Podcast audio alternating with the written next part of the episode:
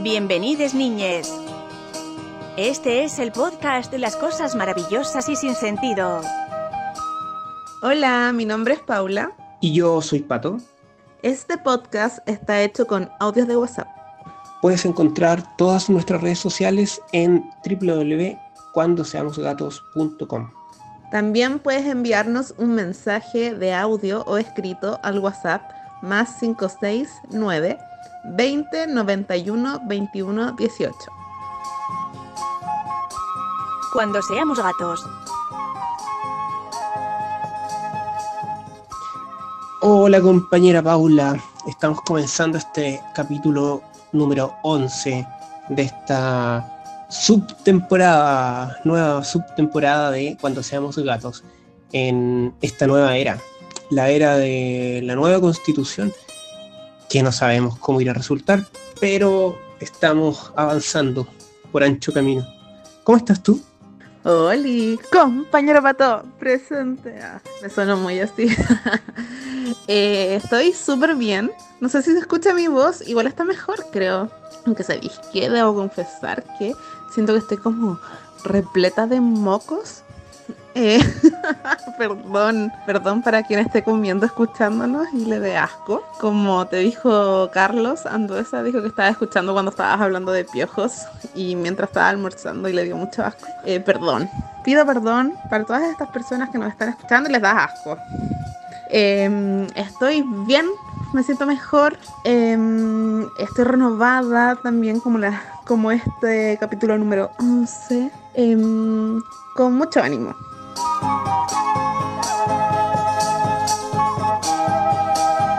Qué bueno que estés contenta, contenta. Eh, ahora que menciona a Carlos, estaba pensando en Carlos y creo que es bastante, eh, creo que se mueve la ambigüedad a sus gustos, porque dijo que, claro, le, dieron, le dio asco lo de los piojos y probablemente le dé asco lo de los mocos, pero no estoy seguro porque cuando yo estaba hablando de los piojos, antes hablé de tu, ¿cómo se llama esto? De tu muerte y estábamos hablando de tu cuerpo frío, tieso y en descomposición, ¿cachai? Estábamos recordando que habías muerto. Y ahí él dijo que estaba súper atento. Entonces, ¿qué onda, Carlos? ¿Ah? Si estás escuchando, debes explicar eso en un audio.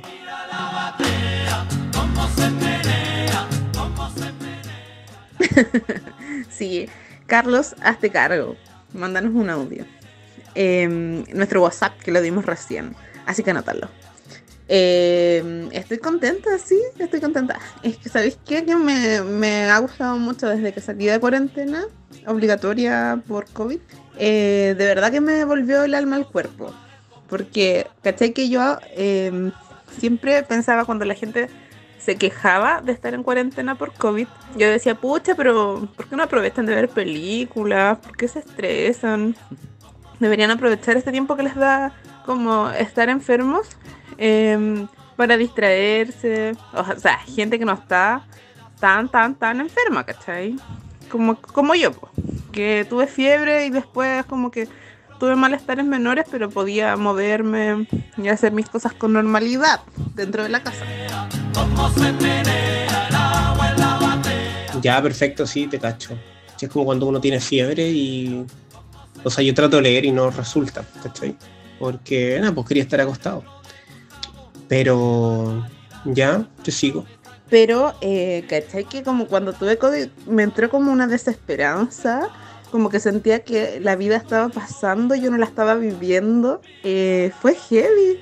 No sé, no sé por qué pasó eso, en vez de aprovecharlo. O sea, igual vi que le te cuestiones, pero me dolía el poto de tanto estar sentada, después me dolía la cadera, la pelvis de tanto estar acostada, eh, me dolía las piernas por no moverme tanto.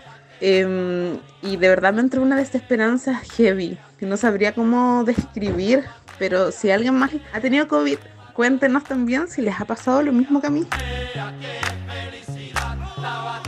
Pucha, igual a ti siempre te duele el poto, como que siempre te quejas de que estás ahí sentada y como que me duele el poto.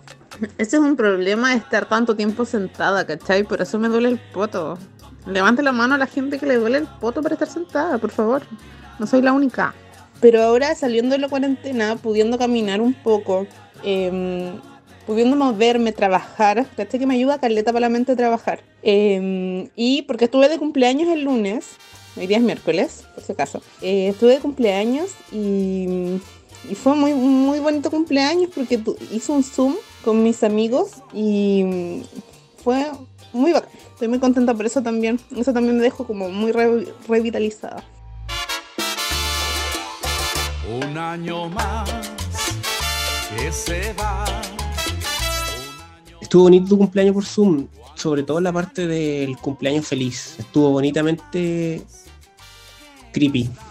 Ya, pero es que los cumpleaños, la canción de cumpleaños por Zoom siempre es muy descoordinada. Y además, claro, em, les contamos a los auditores que mis amigos, algunos cantaron, otros tenían mucha vergüenza de cantar, entonces se escuchaba muy gracioso. Em, tratando de coordinarse con el resto, sí, muy gracioso. Estoy muy agradecida por eh, la voluntad y la buena onda que tuvieron mis amigos para estar en una reunión por Zoom y hacerlo entretenido, porque mm, igual digamos que yo me pongo bien dictatorial para mi cumpleaños, pero es porque tengo un lado muy controlador que me gusta que todo resulte bien y que la gente que, a la que invito lo pase bien. Entonces, cuando hay silencios o cuando noto así como cierta incomodidad de los asistentes, me estreso, ¿cachai? Porque me gustaría que todos lo estuvieran pasando bien. Es el tiempo el que no se detiene. Disfruten, maldita sea, disfruten, es mi cumpleaños. Soy la reina de Chile. Es un poco complejo lo de las reuniones por Zoom, sobre todo cumpleaños. cuando se trata de una reunión por Zoom, esto se hace mucho más patente. Porque como decía uno de mis amigos, eh, creo que fue el Álvaro, que es como cuando la gente está hablando por Zoom, no se quiere interrumpir, no quiere atropellar al resto. Entonces todos, para no faltar el respeto, se quedan callados. Entonces eh, ahí sale mucho más mi lado controlador. Pido perdón, pero juro que lo hago para que todos se sientan bien. no lo hago porque soy una pequeña dictadora. Igual complejo. Sí, pues complejo, sobre todo cuando hay gente que no se conoce. eh, y por eso tuve que hacer una dinámica, como me dijo como sugerencia mi amiga Camila. Y resultó bien, creo yo. No sé qué opináis tú, que estuviste en mi cumpleaños, Pato. Creo que resultó bien. Me gustó escuchar historias de cuando tú los conociste a todos. Como, fue como bonito. Y, pero lo que más me queda es la historia de Carlos, del niño origen o niño indígena. No, no, no recuerdo bien, pero gran historia. Es como lo que más recuerdo de, de todas las dinámicas. Es que Carlos va a tener que volver a este podcast y contarle a toda la gente su historia de cuando se tuvo que disfrazar de indígena. Em, es que, por favor, porque si hacemos este tipo de comentarios acá va a sonar demasiado comentario en clave que nadie va a entender, ¿cachai? A menos que hayan estado en, en la conversación por Zoom. ¿Cachai? Es que la verdad yo lo estoy diciendo para que él venga y para que escuche esto y diga, sí, voy a mandarlo en un audio, voy a contar mi historia. Y deberíamos hacer un capítulo sobre como historias de niñez. Y ahí debería estar eh, la historia de Carlos. Pero una de las dinámicas, que igual se las recomiendo si tienen la, la experiencia de hacer una reunión por Zoom con gente que no se conoce, era eh, contar quiénes son, primero, uno por uno, así como contar quiénes son y cómo me conocieron, a mí, que era la cumpleañera. Y eso sería el cumpleaños de Paula por esta semana para todos, para que no se sigan aburriendo. Por favor, paremos con el cumpleaños de Paula. Te están escribiendo por WhatsApp. Ay, qué picado encuentro, solo porque mi cumpleaños fue mucho más entretenido que el tuyo. O sea, tampoco hagamos tan evidente la envidia, ¿cachai? La maldita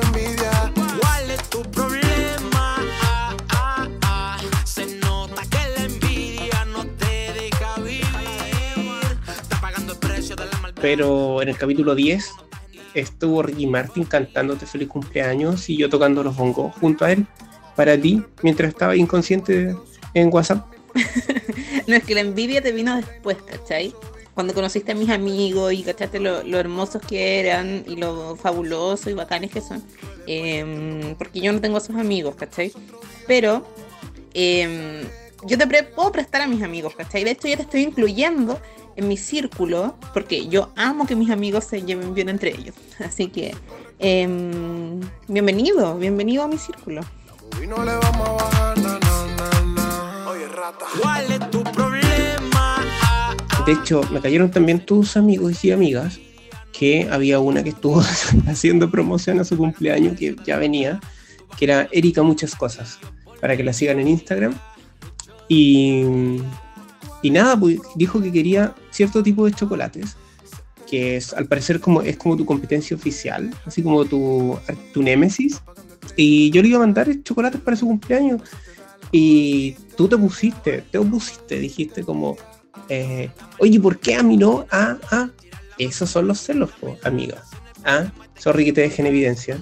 Sí, pues, yo acepto, yo acepto que eh, me puse celosa, pero es que todo bien con la Erika, o sea, mi amiga es, mi amiga desde el 2004, pero ¿cómo le vaya a mandar chocolates a una persona que recién estás conociendo y a tu amiga del alma, compañera de podcast, no le mandaste ni un chocolate?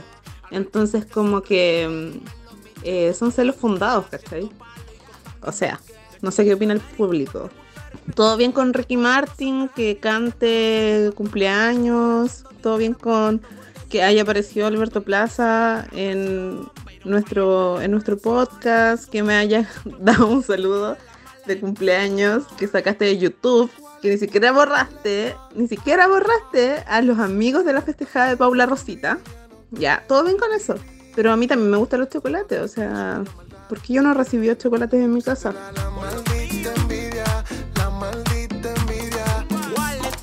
¿Cómo te voy a mandar cosas si no sientes sabor? Te podría mandar, no sé, una bolsa de tierra y sería igual a que te mande una bolsa de chocolate, ¿cachai? Como que no sé, podría mandarte un, un zapato, ¿cachai? Y vaya a sentir el mismo sabor que comiendo cualquier cosa. Pues yo decidiré si me los como sin gusto o los guardo hasta que tenga gusto, ¿cachai? Pero no recibí chocolate. No, sí recibí. Y quiero darle, ahora fuera de broma, quiero darle las gracias a la Anita y a la Fran que escuchan este podcast.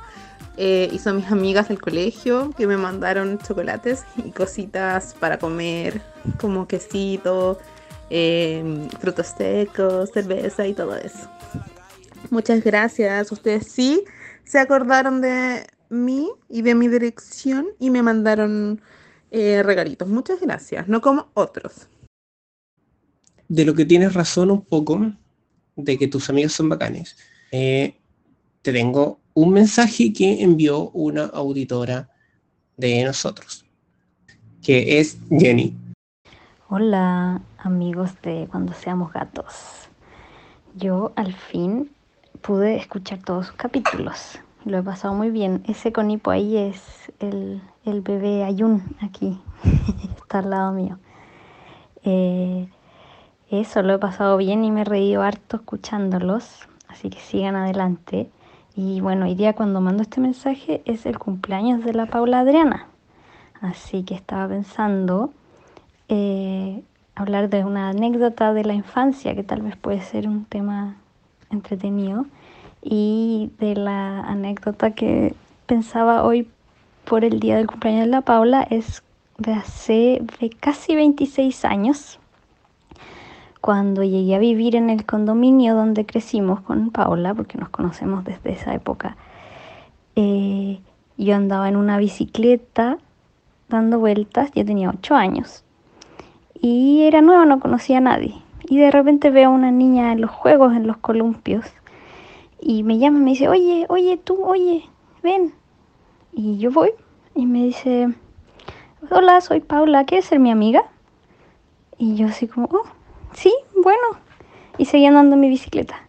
Y desde ese día somos amigas. Creo que, de hecho, eres Paula la amiga más antigua que tengo porque Camila y los demás vinieron de, poquito después. Así que eso, feliz cumpleaños, que es hoy, pero va a ser atrasado cuando se escuche esto. Les mando muchos cariños y abrazos y que les vaya súper bien con el podcast. Adiós. Ay, qué bacán la Jenny. ¿Sabéis qué?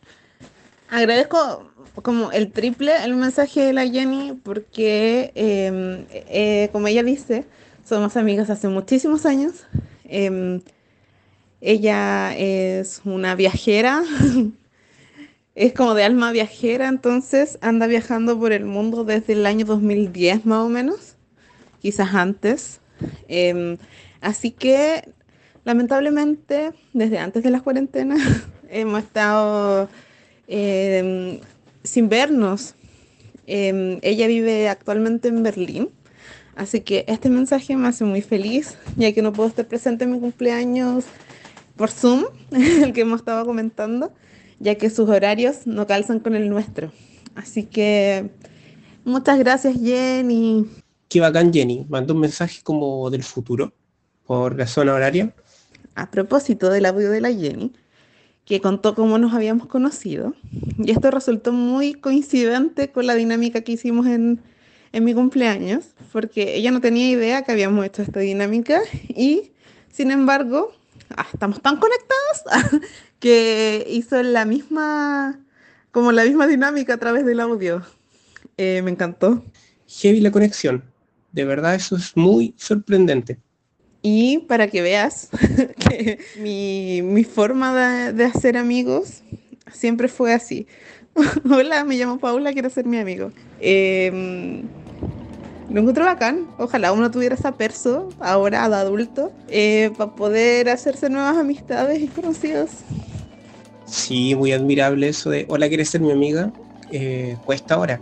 Yo conocí una vez un niño que conocía gente y en realidad no, solo una chica le dijo, hola, no te daré daño, quiero hablar contigo. Y como que era su forma de acercarse.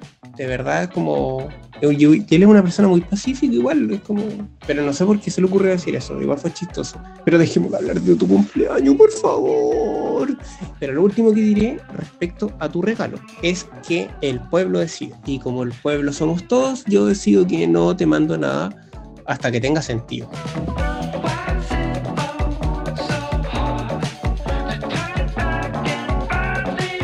Oye, y pasando a otro tema, eh, a propósito de que el pueblo decide, esta semana empezó la convención constituyente. Oh, está súper entretenido eso. Es como un reality. Y también empezaron las campañas políticas de las primarias, la franja.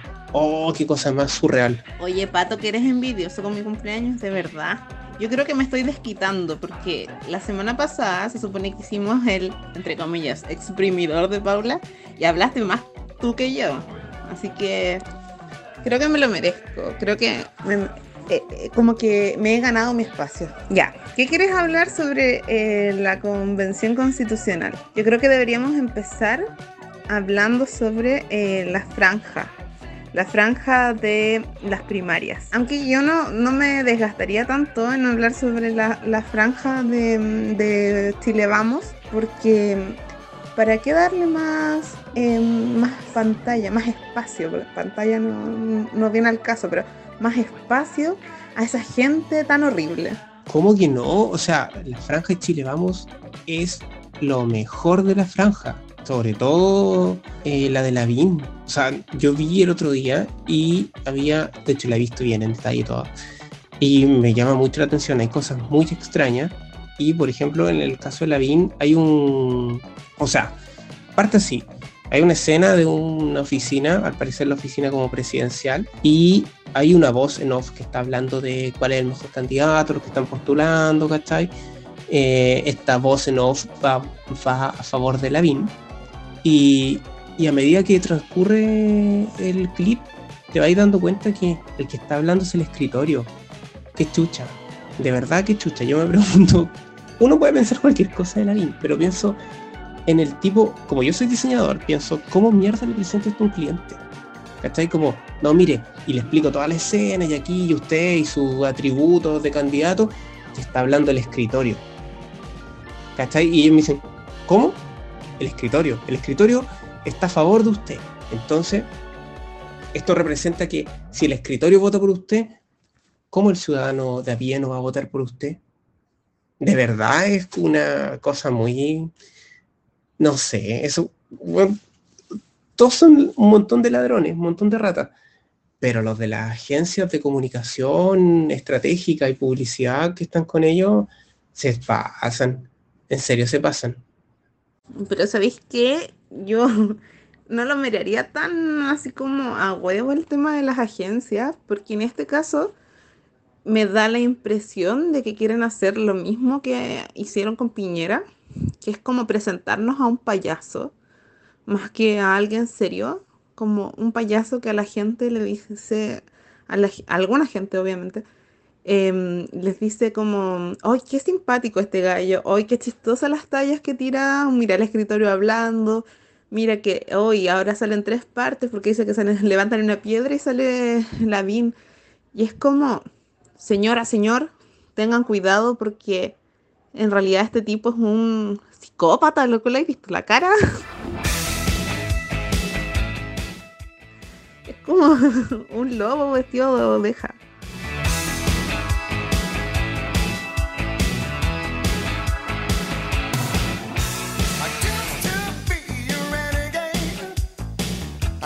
O la franja de Briones, donde están tirándole tierra a la tumba de Pinochet. el weón que presentó esto, mire, esto es terrible buena idea. Usted le tira tierra a Pinochet y más encima va a estar manejando un- una retroexcavadora, como los obreros. Ah, buena, la voy a hacer, dice Briones. Y al otro día sale la hija de Pinochet alegando contra Briones en un diario y familiares de los, de los detenidos desaparecidos también alegando contra Briones. Entonces, weón, de verdad como...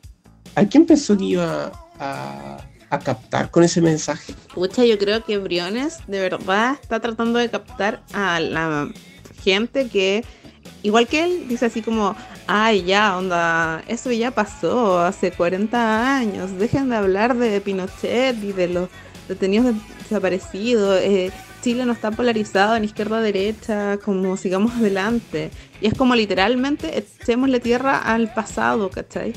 Y hay gente que piensa así, real, lamentablemente. Eh, pero, ¿tú crees que sea como un candidato de la derecha que sea como competitivo? No lo sé. O el Paco Desborde, que nombra como en todo lo que trabajó, así como trabajé en esto, fui gerente de esto, también esto, otro, esto, otro, y también fui Paco. Y sigue hablando, como que entre medio mete, y fui Paco, ¿cachai? Como que no sé. Ay, se me olvidaba Sichel, que de verdad es como que todo lo que dice siento que me está robando, como que me va a cagar, como que es alguien vendiéndome un seguro que no necesito, eh, o un producto así como tipo infomercial.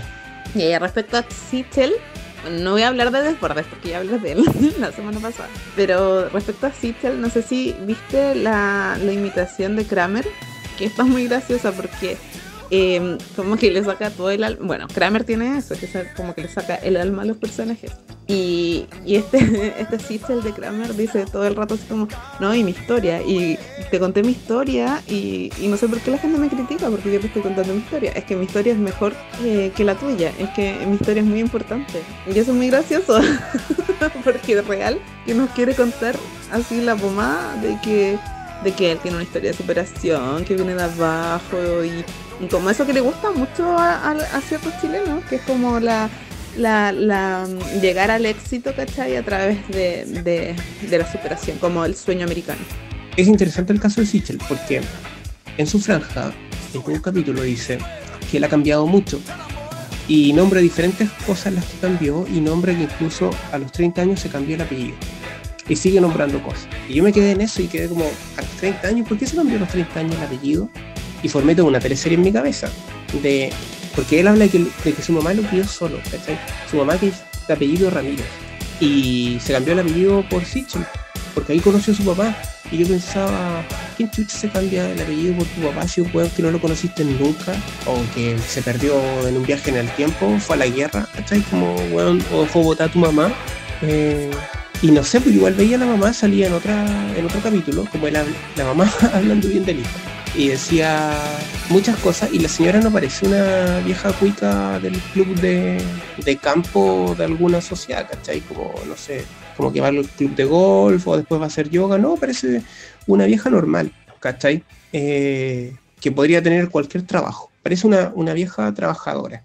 Y, y me llama la atención de que entonces su familia no era de plata, ¿cachai? Pero el viejo era un viejo de plata que, no sé, le hizo un hijo a la señora y después desapareció, pero él se puso el apellido para agarrar algún puesto o alguna herencia, no sé. Toda una teleserie en mi cabeza. Eh, igual es un chanta, pero deja entrever ahí, hay un cagüín sabroso igual. Mira, no sé cuál será la historia familiar de Sichel, porque antes era Sebastián Iglesias y la mamá es apellido Ramírez y ahora se cambió a Sichel. Mira, no tengo idea. Y no voy a patinar acá, pegarme la patinada, eh, opinando algo que no tengo idea. Em, pero em, ya, entendimos que tienes una historia de esfuerzo, pero basta, pasemos a las propuestas. Oye, Pato, y quiero presentar a nuestra invitada, que la tenemos acá escuchando nuestros audios. Y seguramente quiere participar, meter la cuchara. Quizás ella sabe la historia de Sichel. Em, ¿Qué te parece si la presentamos? Bueno, ante el silencio de Pato, este silencio de dos minutos que ha hecho nuestro grupo de WhatsApp, em, quiero darle la bienvenida a la invitada esta semana, em, después de como dos semanas que no tuvimos invitados, creo. Em, es una persona nueva, se llama Andrea Zamora. Eh, te doy la súper bienvenida a este podcast. Y bueno, ahí cuento quién eres y todo. O si quieres, tú nos puedes contar. No estaba haciendo silencio, estaba buscando una canción para que fuéramos al corte, pero ya que entró Andrea, vamos a poner la canción para que sea su presentación. Así que adelante Andrea, eh, bienvenida.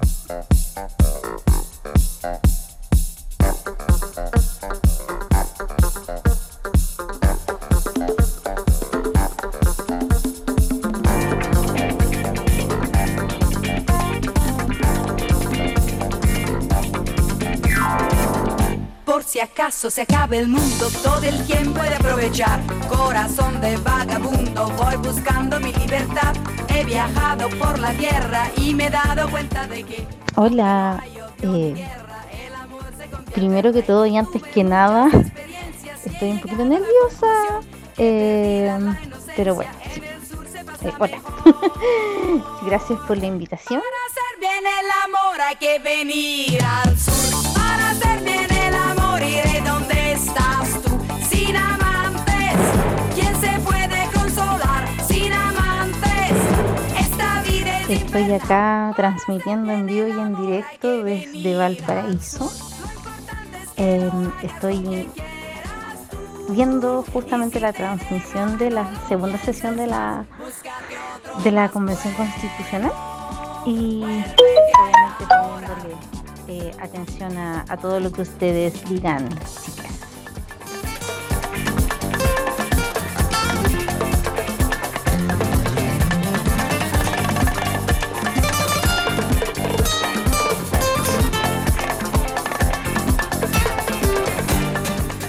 Bienvenida, André, y que no te dé vergüenza ni nervio ni nada, si es una conversación de WhatsApp. Oye, em, antes que todo, quisiera pedirte si puedes em, poner en silencio las notificaciones de tu celular, que se escuchó una por ahí. Ah. Y como en general mandamos audios un poquito largos, em, pueden aparecer varios entre medios. Eh, eso primero que todo. Ah, mira, justo me estaba escribiendo que ya silenciaste las notificaciones.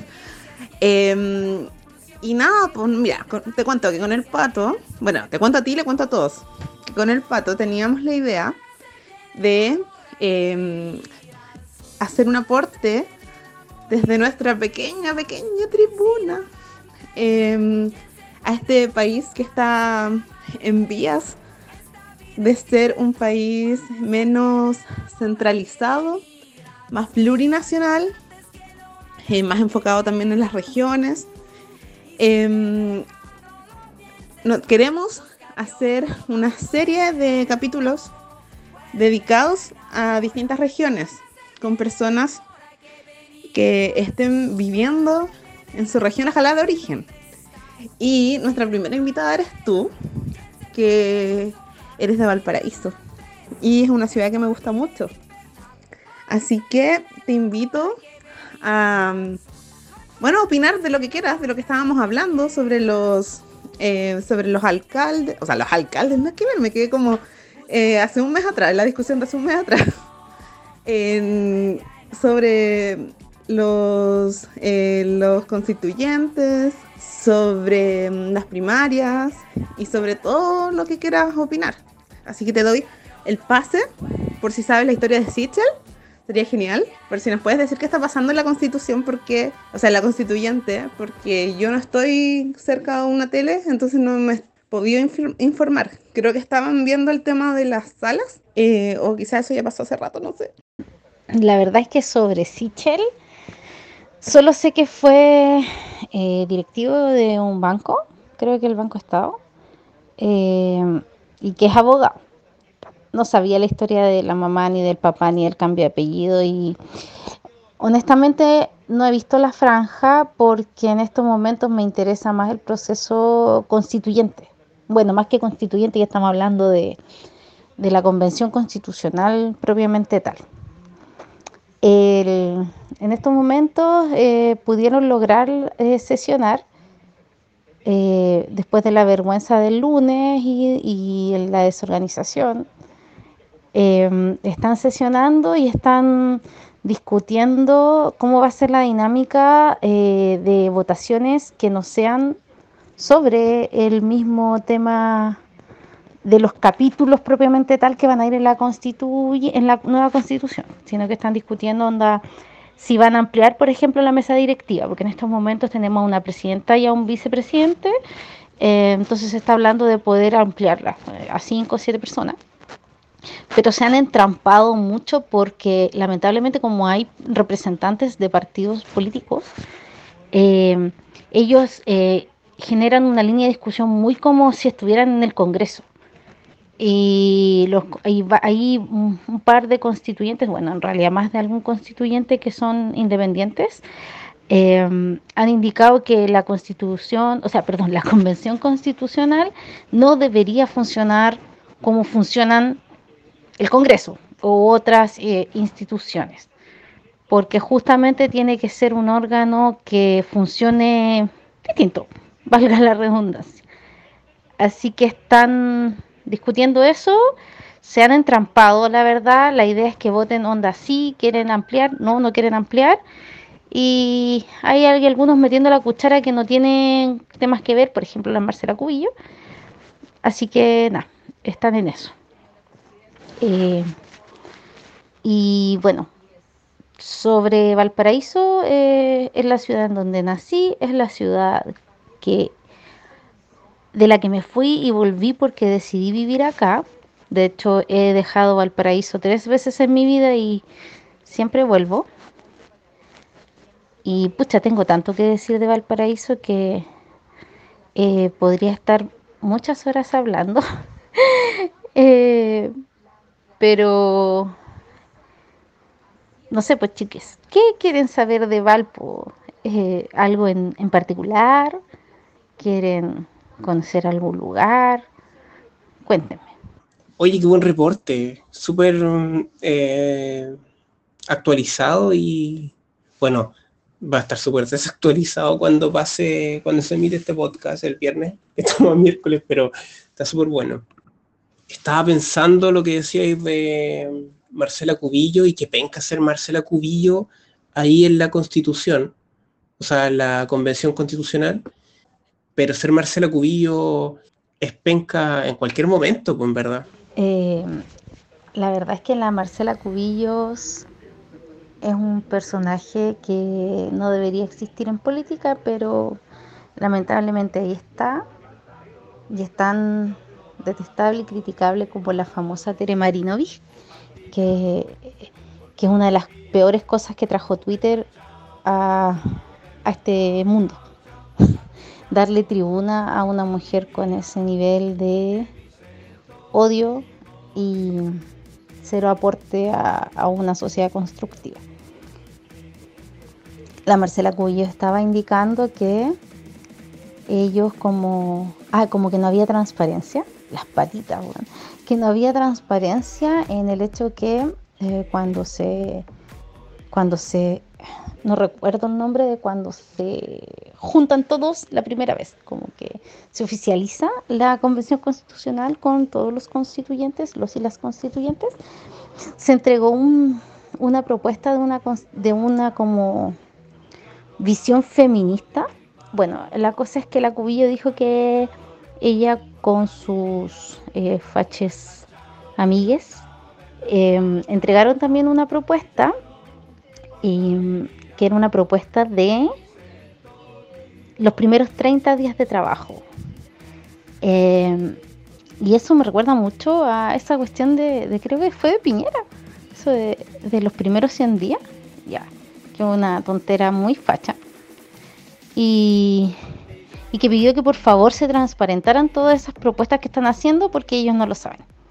Y, pucha, amiga Marcela, en estos momentos no están hablando de eso. Eh, están hablando de que si amplían la mesa directiva o no.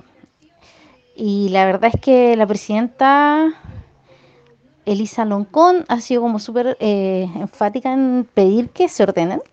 Y el joven, bueno, perdón, no es joven, pero ese abogado guapo que está sentado a su izquierda, representante de mi distrito, el, el exquisito Jaime Baza, eh, pone orden también y muy en la línea de ya, organicémonos así, ya está, y paremos el hueveo, básicamente. Sí, súper. Me encantó el reporte porque yo justo ahora me conecté a la convención y estaba hablando Bessie Gallardo, que no sé qué le pasó a su voz. Habrá gritado mucho estos días porque estaba hablando de...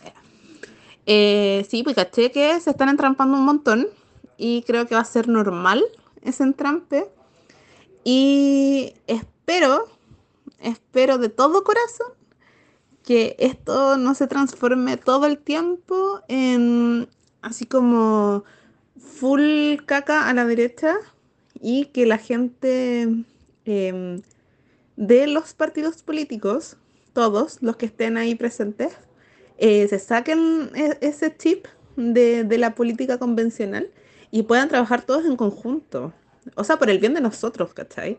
Porque si se ponen a pelear en asuntillos así de conventillo, eh, yo creo que no vamos a avanzar. Y eso no le conviene a nadie.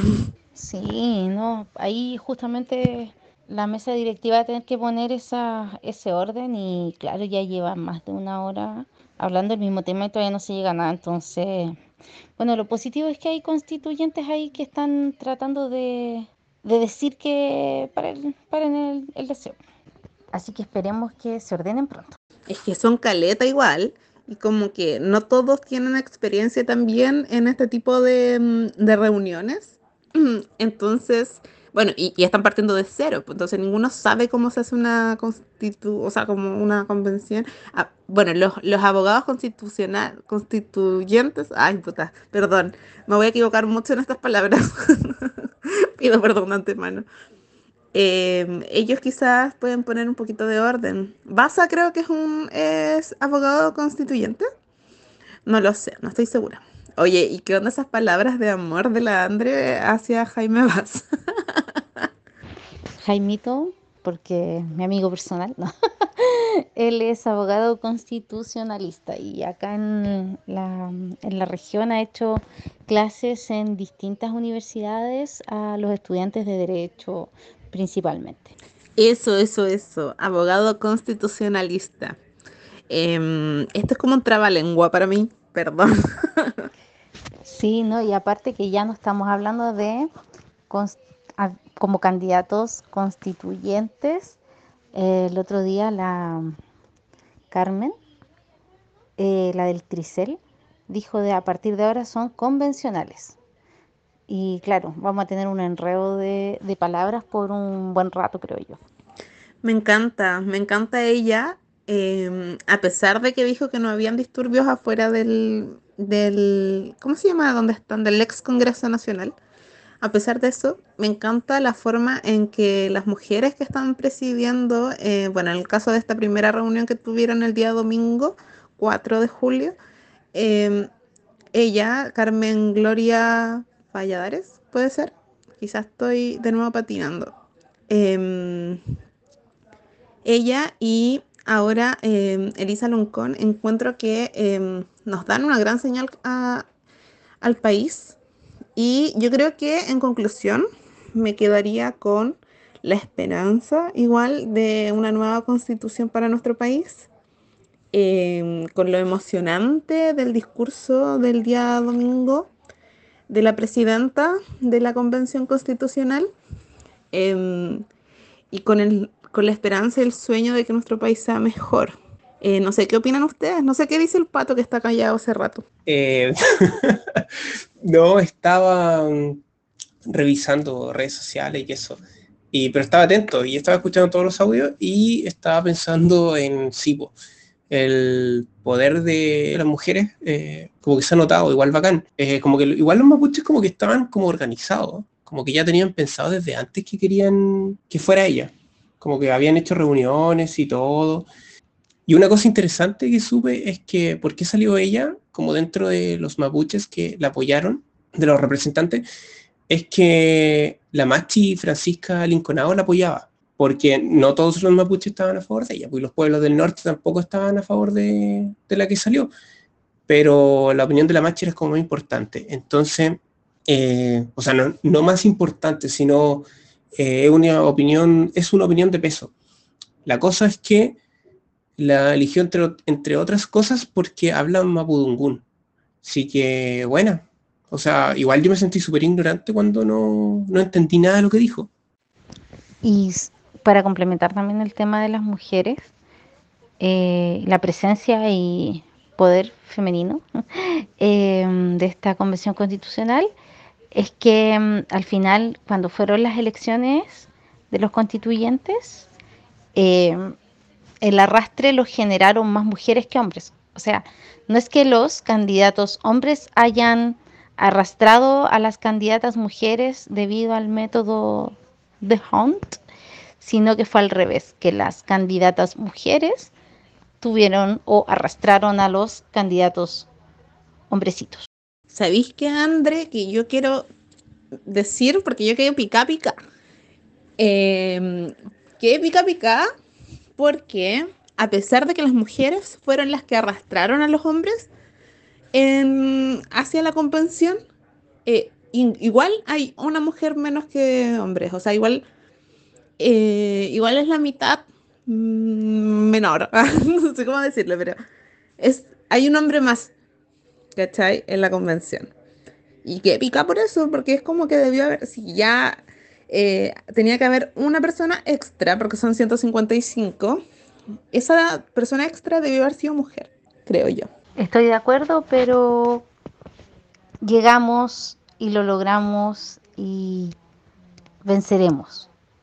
Yo le tengo fe al poder femenino de estas convencionales porque están alzando la voz y, y en verdad desde mi punto de vista y mi experiencia, las mujeres somos mejores eh, dirigiendo, no es que vayan a ser jefas de algo, sino que son más claras, son más drásticas y toman decisiones de manera más rápida.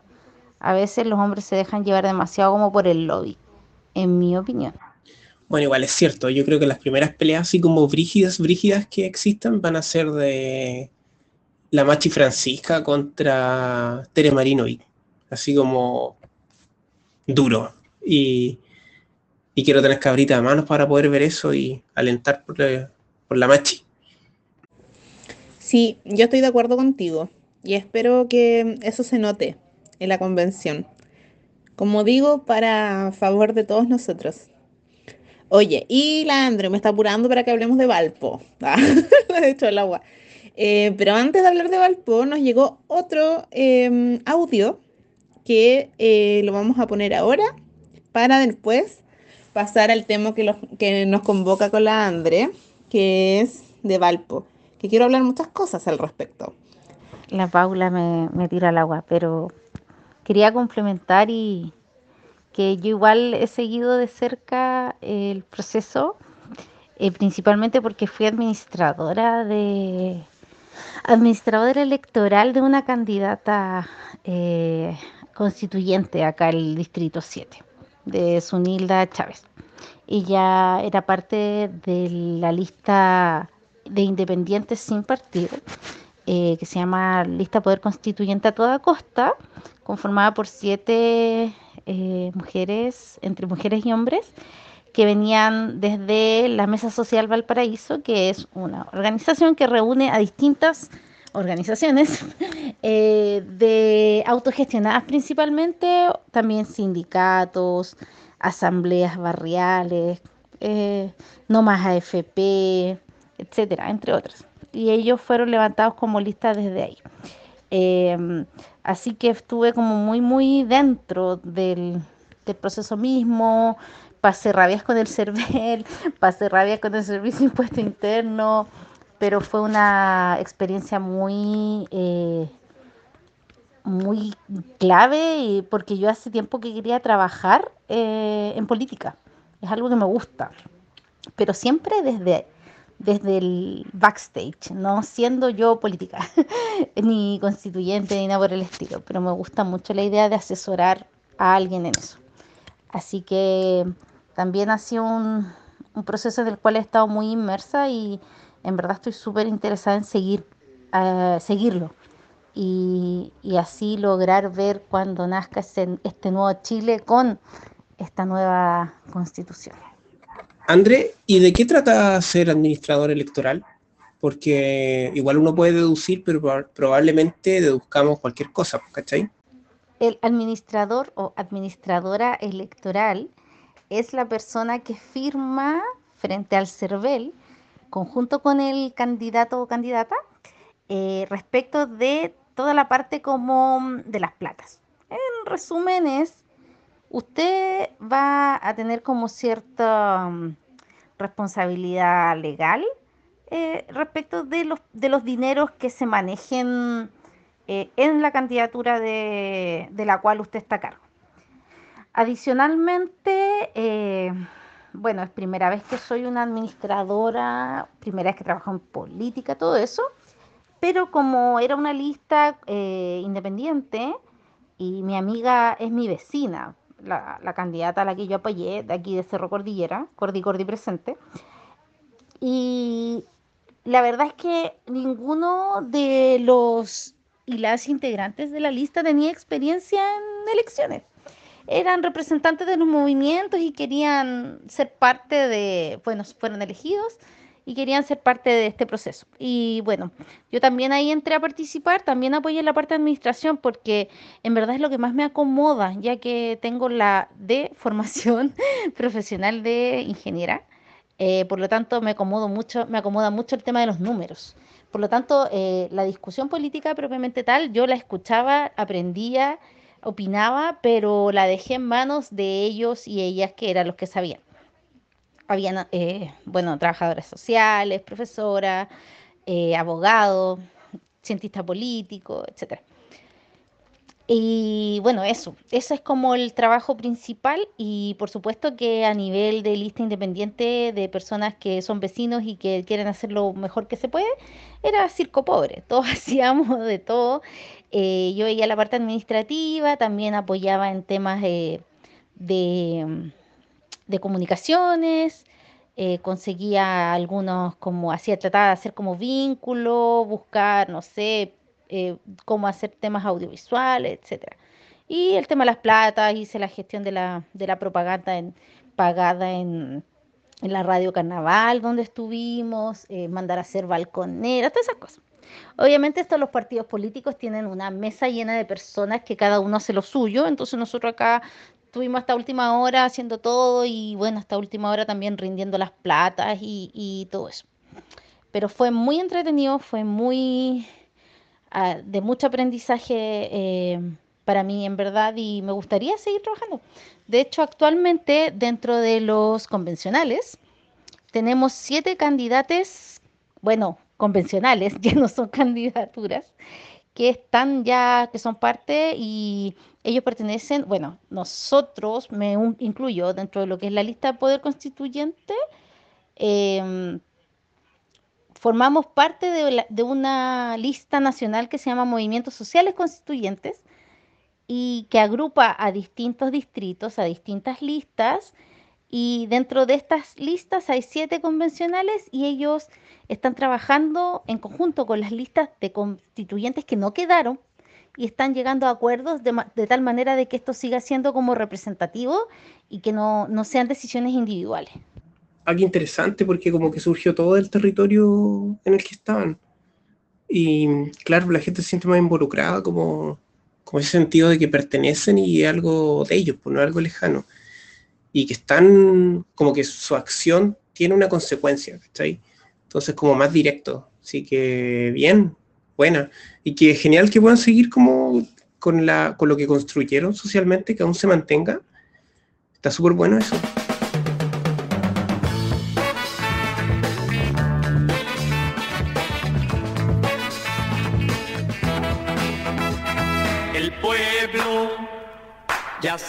Por dónde su camino. Después de, después de luchar la vida entera. Y respecto a lo que dice la Andre, eh, me encanta, Sergio, me encanta la gente que se atreve a participar en, en política, porque mm, es como más que opinar, ¿cachai? Como estamos haciendo nosotros ahora, es involucrarse y em, estar, trabajar, ¿cachai? Trabajar por, em, por la gente. Así que eh, me encanta lo que estás haciendo, Andre, y espero que sigas, continúes en eso. Así que démosle con el audio que nos llegó. Es un audio de nuestro amigo Raúl, que ha estado con nosotros ya en dos capítulos. Eh, eso se los dejo. Hola, hola chiquillos, ¿qué tal? ¿Cómo están? ¿Ya están bien constituidos? Eh, espero que el día viernes sea que sí. Yo he estado bien atento a todo el proceso, bueno, desde, desde mucho antes de la revuelta social, hablando de la necesidad de una nueva constitución, de la necesidad de la dignidad, la necesidad de la libertad, la necesidad de el poder tener acceso a todas las necesidades que nos implica la vida del, en este país eh, llamado Chile. Y la verdad ha sido un proceso muy duro, creo que todos lo hemos visto y lo hemos sentido de esa misma forma. El domingo fue eh, bien, bien, bien extraño. Eh, primero la represión que empezó desde temprano, también la posibilidad de que el pueblo, la gente, eh, llegase nuevamente a dignidad, mostrar la- las vulnerabilidades que tiene el sistema represor, que no es infalible, que la gente organizada siempre puede mucho más.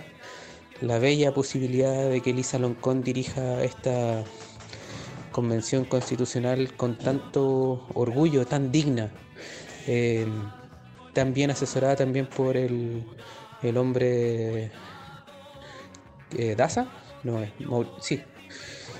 Eh, sin embargo, también hemos visto desde el lunes un montón de aberraciones, un conjunto de situaciones aberrantes por parte del gobierno de Don Piñi que no, no quiere que estas cosas funcionen, que no ha querido eh, ponerse al servicio de las voluntades populares.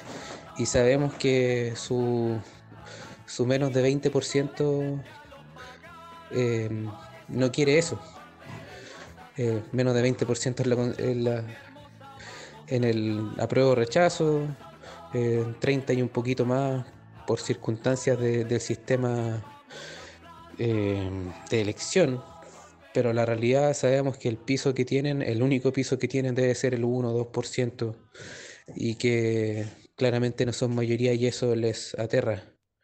Em, ojalá que de aquí al viernes ya puedan estar constituidas eh, la convención de buena manera, que tengan un lugar de sesión. Hasta el momento se estaban reuniendo en la Universidad de Chile y particularmente también en el, en el Palacio Pereira. Yo hoy día tuve que ir a hacer un trámite, vivo en el centro de Santiago, y me tocó pasar a la vuelta, camino a mi, a mi, a mi madriguera, a mi hogar, eh, pasar por afuera del Palacio Pereira.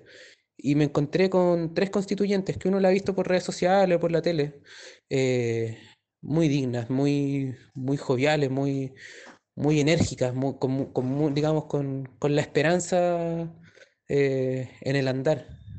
Y bueno, siguieron el camino que yo estaba siguiendo. eh, y cuando llegan a la esquina de Compañía con San Ignacio, yo pensando que pueden ir al metro o que esperaban algún transporte, se fueron al paradero de micro.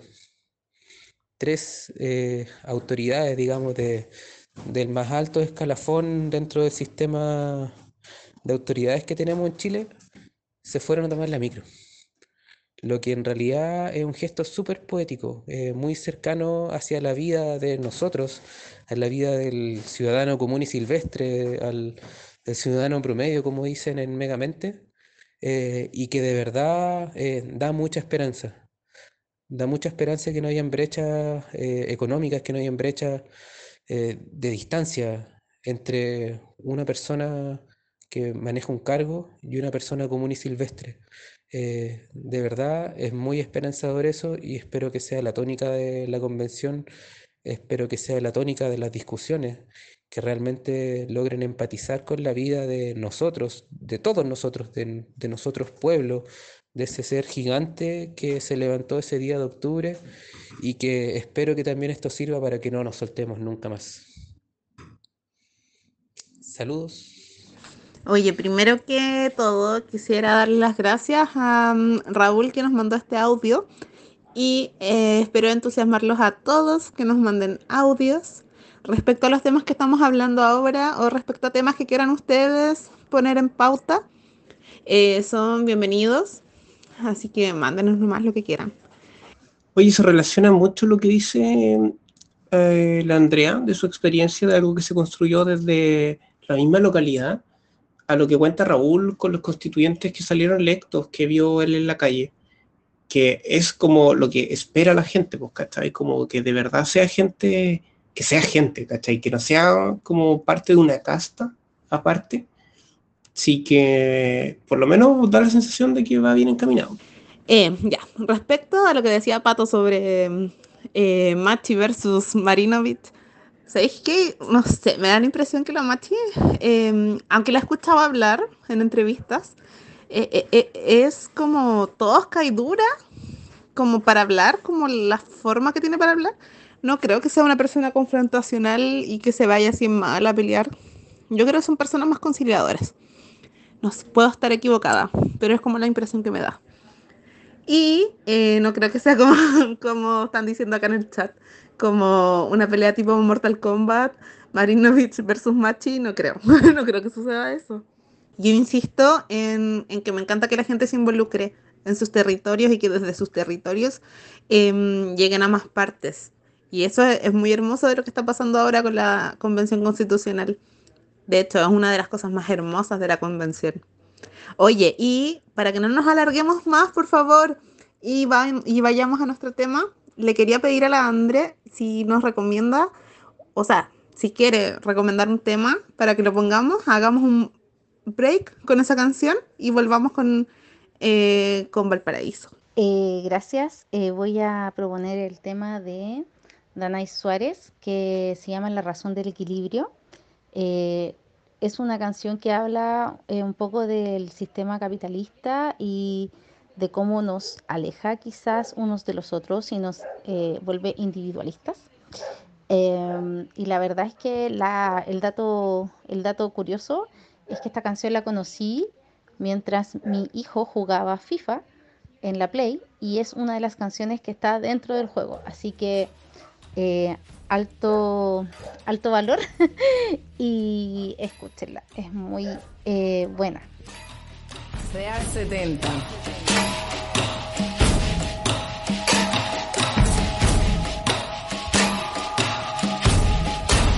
Dos, tres, Yo sé que hay quien cobra por barrer la calle, por recoger a un ser cuando se desmaye, por ayudar a un impedido con sus barreras y por limpiar la escena del crimen de tu cena, por arreglar lo que te probaste y no te quedas, por apartar un bloque de la carretera, por limpiar el baño donde tú dejaste hasta la salud de una borrachera. Tú no crees más humano alar la cadena, respetarle a otro ciudadano su cera, saber que un impedido no es quien lleva rueda, es cualquiera que se pierde en su mismo sistema. El capitalismo es lindo, pero despega, te llena de excesos que ni te llenan. Recibes dos besos que no hacen por uno, que flaco está tu corazón mientras más come consumo.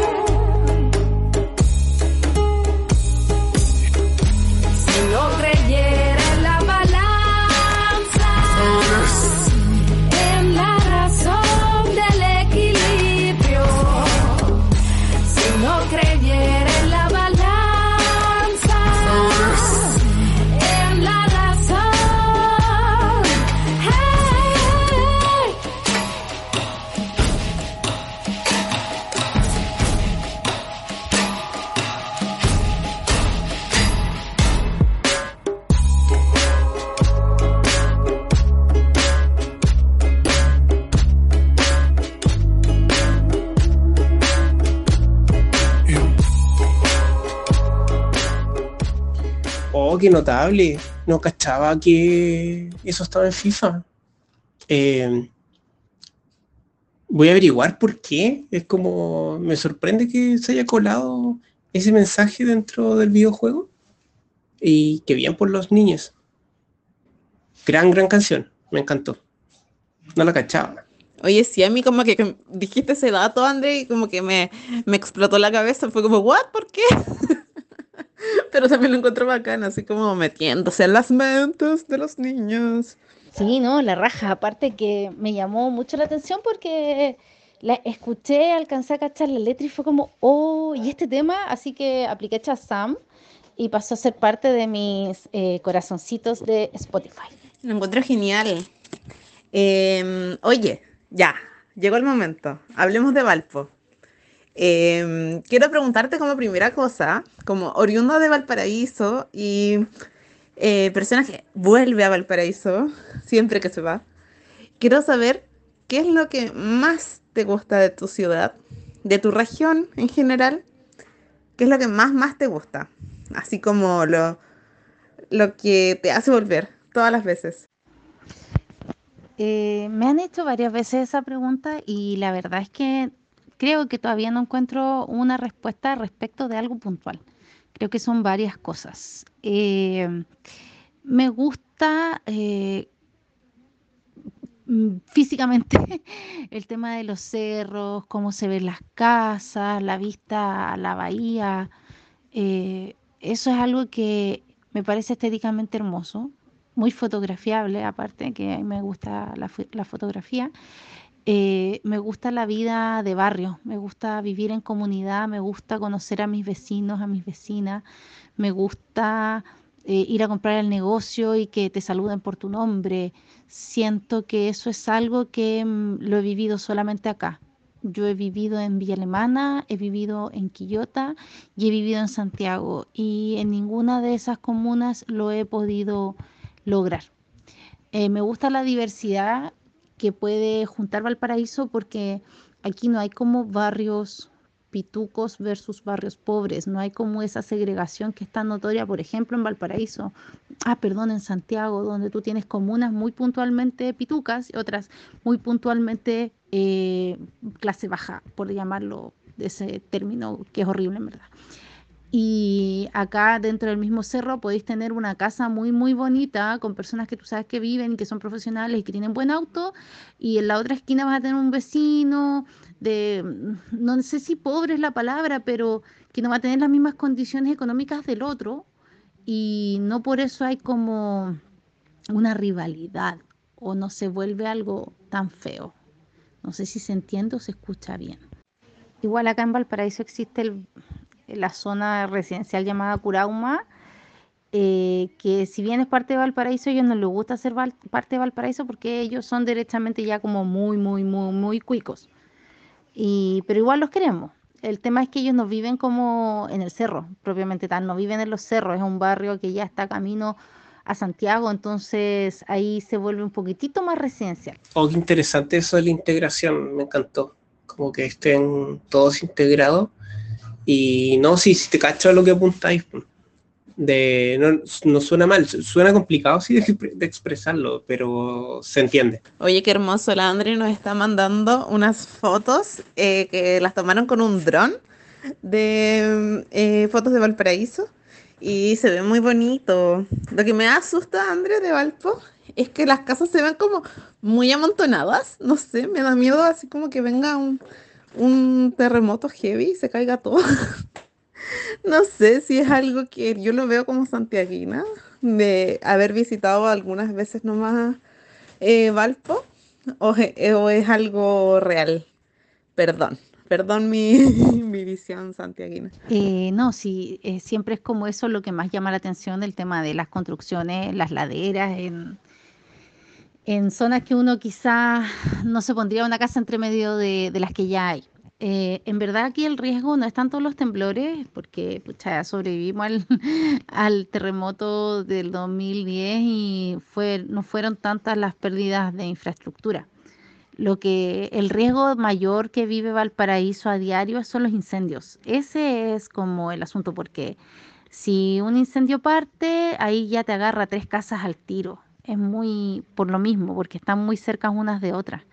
Eh, creo que eso es como el mayor riesgo que, que implica vivir o que la, eh, la dinámica es de las casas, de cómo están distribuidas, eh, ese es el riesgo.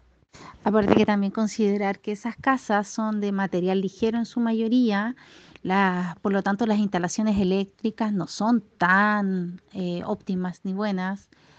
Eh, lamentablemente, o más que lamentablemente, hay que tomar algo que es una realidad, y es que Valparaíso es una comuna pobre, no es una comuna de clase muy alta. Si bien estamos súper diversificados, eh, la mayoría de los, de los porteños son personas de clase baja que aquí hay mucha cesantía, por lo tanto eso ha llevado a que haya mucho em, vendedor ambulante. em, la verdad es que el, el- municipio no es un municipio rico y aparte que han habido unos alcaldes muy eh, detestables que han jugado con la poca plata que tiene Valpo.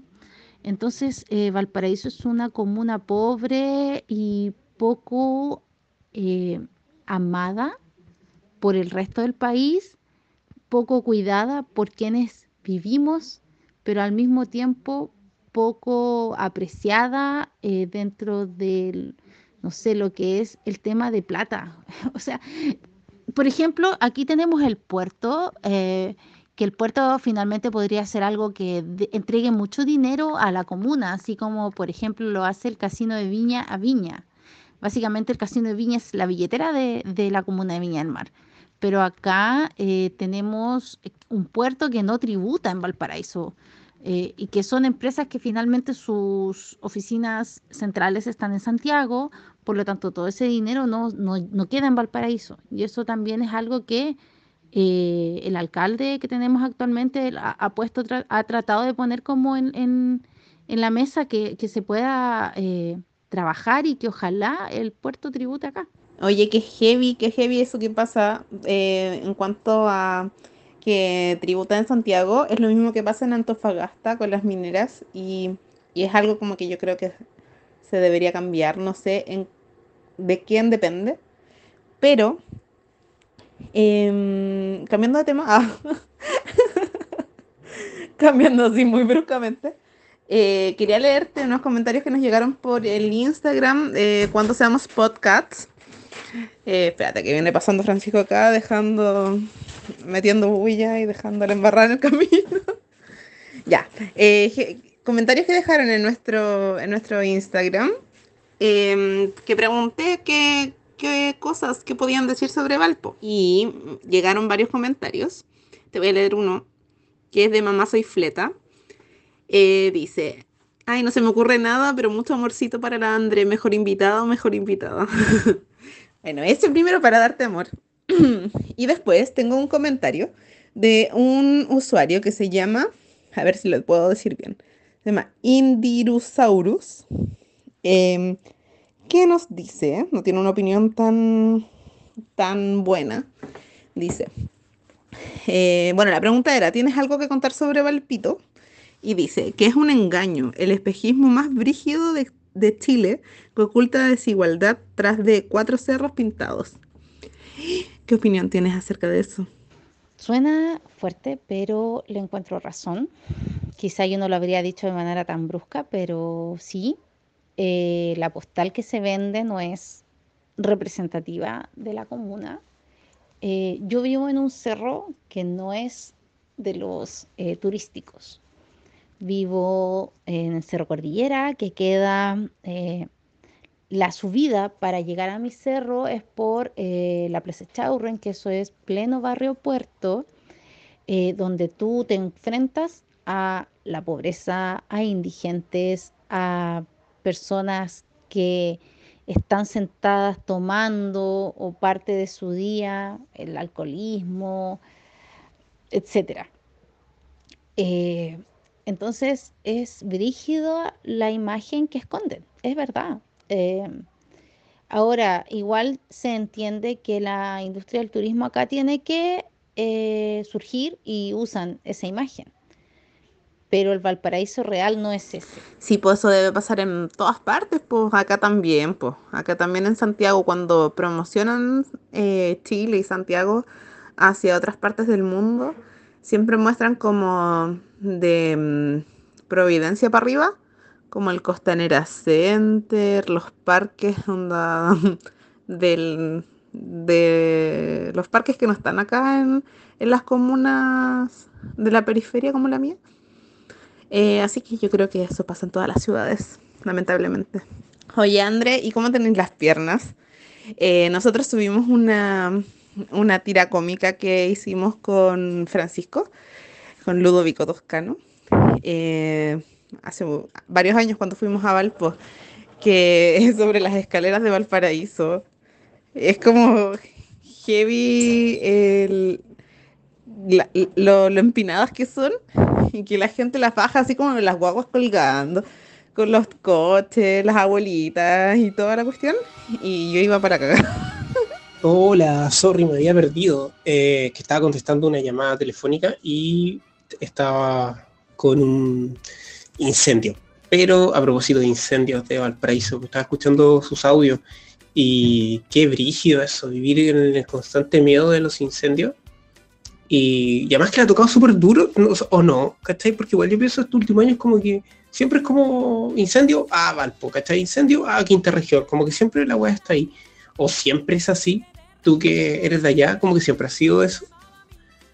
Y sí, malditos ladrones que no pagan impuestos donde corresponde, po, ¿cachai? Pero filo, ya, ya la revolución arrasará con ellos. Pero, pero, ¿qué pasa con eso los incendios? ¿Cómo viven con la tranquilidad o la intranquilidad de eso? Esta, esta canción es como el soundtrack de la Andrea y el constituyente Baza, además de, del tema de los posibles incendios en Valpo.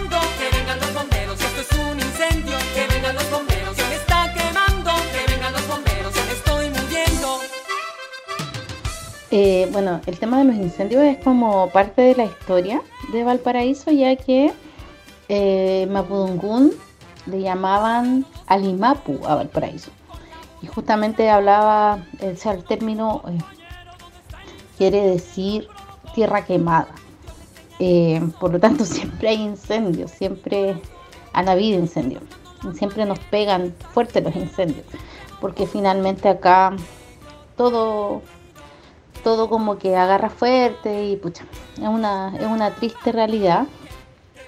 Eh, la mayoría de las veces son eh, sectores más pobres, son tomas de terrenos que están en las alturas de los cerros y aquí lamentablemente también el tema de la de como las vías de agua para poder eh, que los bomberos se conecten y combatan el incendio cuando es muy arriba en los cerros ya no hay porque en todas esas tomas no hay no hay servicio de agua. No sé si se entiende. Em, entonces cuesta mucho también a veces poder apagarlos y nada pues es una realidad y es eh, bien complicado acá Oye, y a propósito de cosas que funcionan mal, eh, como el sistema de agua, ¿qué onda el Congreso? ¿Tú que eres de allá? ¿Quieren el Congreso en Palpo? ¿O en verdad como que les da lo mismo y chao con el Congreso? ¿O quieren que se quede? Porque justo como que surgió la discusión de dónde poner el Congreso. De nuevo, como está el problema con la con el con el ex Congreso para reunir a, los constituyentes, ¿le interesa el Congreso con los diputados y los senadores allá? ¿O, o es más peligroso, no sé, por la delincuencia y eso? Ya, igual parece que lo de las escaleras era un, un problema de una santiaguina. Eh, oye, que Brígido no sabía qué significa tierra quemada. O sea, si los conquistadores eh, hubiesen entablado conversación en un mundo imaginario, en un mundo paralelo, con, con los mapuche, eh, seguramente se hubiesen dado cuenta que no tenían que construir en, en Valparaíso. Ay, Pau, no te respondí lo de las escaleras, perdón. Pero sí, aquí yo tengo una escalera muy, muy, muy, muy grande en este cerro.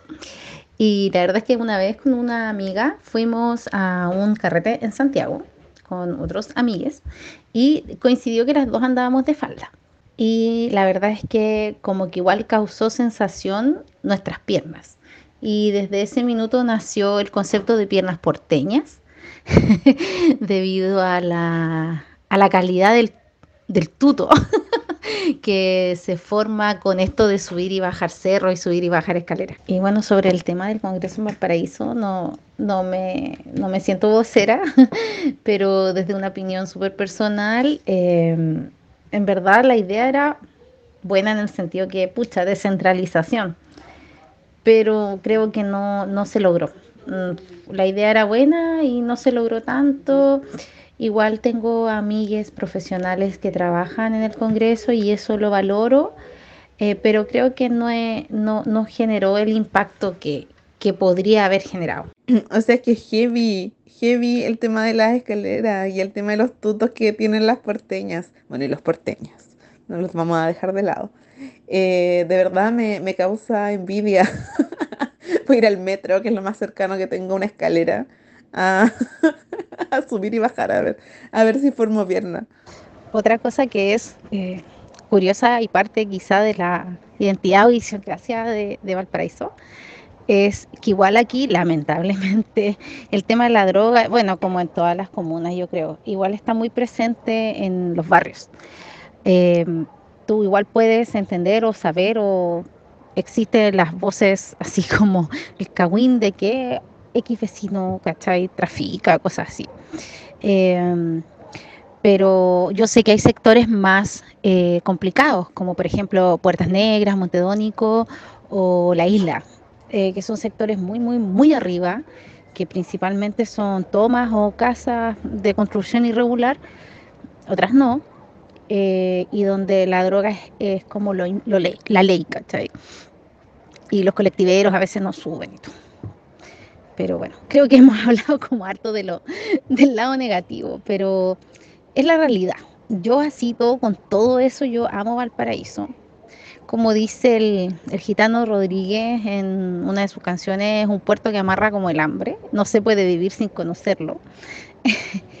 y me gusta con sus pros y sus contras. No me, me, me- me duele que esté descuidado, me duele que las calles están sucias, me duele que las calles estén eh, malas respecto de que tienen baches, eh, me duele que la gente no tenga trabajo. Eh, todas esas heridas de Valparaíso me duelen, me duelen como porteña, pero al mismo tiempo le tengo fe a Valparaíso y no me quiero ir. Es un, no sé si es un amor medio masoquista, pero decidí volver, decidí quedarme acá y de hecho tengo mi casa acá, casa propia.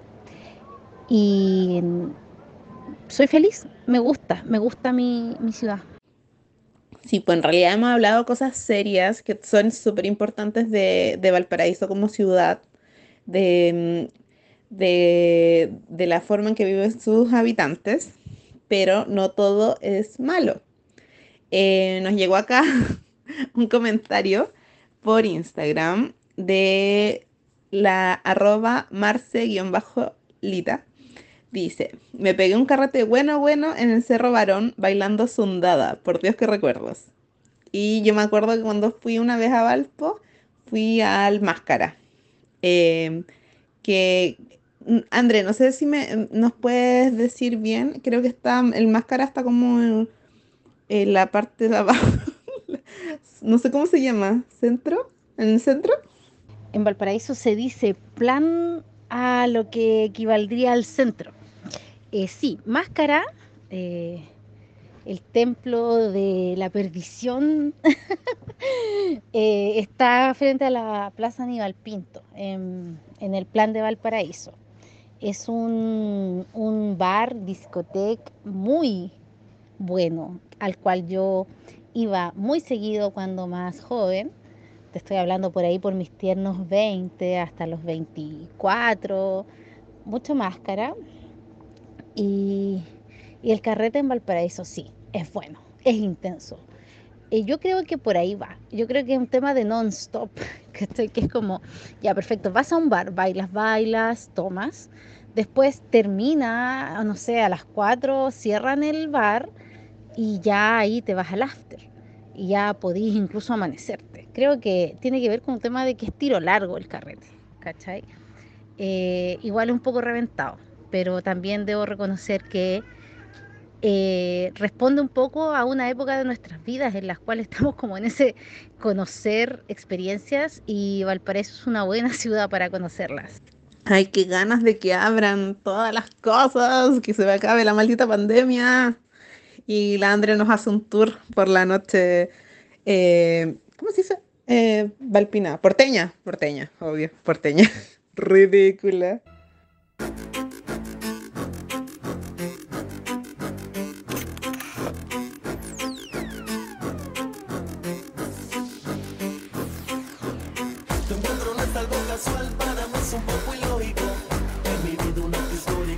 Creo que para la entrada de la Andre debería haber sido Sundada o algún reggaetón de esta época eh, antes que Rafaela Carrá. Que, que esté en los cielos, Rafaelita. Compañera Rafaelita.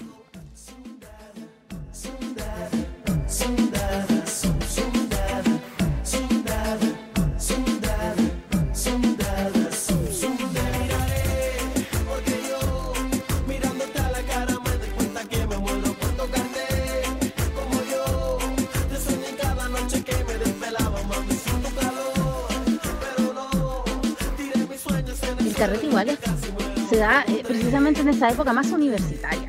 Acá la vida universitaria también es como muy importante porque tenemos, bueno, tenemos a la Santa María, tenemos la UPLA, tenemos la Valpo, tenemos la Católica, como de las estatales y bueno, todos los institutos y universidades privadas que pueden haber. Entonces, eh, el carrete viene desde ahí, principalmente desde, desde el mundo universitario, que va a sus bares después de, la- de las clases y después termina borracho, incluso se van a las playas a carretear y, es entretenido. Eh, Lo único que me preocupa de eso es que igual a veces termina en violencia, como cualquier eh, otra ciudad, y a veces también mucha suciedad asociada. No, yo creo que estuvo excelente Rafaela Carrá. Así al mismo tiempo le hacemos un homenaje a la Andre y un homenaje a Rafaela, que nos abandonó de este mundo eh, esta semana. Así que encuentro que estaba perfecto. Igual ahí con la Rafaela Carrá podríamos eh, hacer algún tipo de cambio de letra y para hacer bien el amor hay que venir a Valpo. No me parece mala idea. Estaba tratando de inventar una canción, pero me salió algo muy malo. Eh, eh, podríamos, mira, lo voy a pensar más y si me sale algo antes de que terminemos el capítulo, lo mando. Creo que mm, en Valparaíso todavía se añora la época más bohemia, bueno, ha evolucionado una bohemia, como les digo, un poco más reventada, pero considerar que antiguamente eh, los barcos de, con marinos de distintos países llegaban al puerto, se bajaban, eh, hacían tierra y finalmente iban a los bares, iban a los prostíbulos y la vida se hacía en torno al puerto. Por lo tanto, ahí es donde nace y se desarrolla la vida nocturna del barrio puerto. Eh, te estoy hablando hasta, no sé, los años 70 quizá, 80, ahí me pierdo un poco las fechas. Pero antes el barrio puerto era la vida de Valparaíso, ahí estaban los negocios, las carnicerías, el mercado puerto. Y todo eso lamentablemente se ha ido perdiendo. Aquí hay mucho local abandonado, mucha casa abandonada. Eh, por eso eh, Valparaíso duele también. Como que es una ciudad que va y viene, que tiene historias dolorosas, que tiene momentos lindos eh, y genera mucha nostalgia en quien lo vive o quien lo experimenta.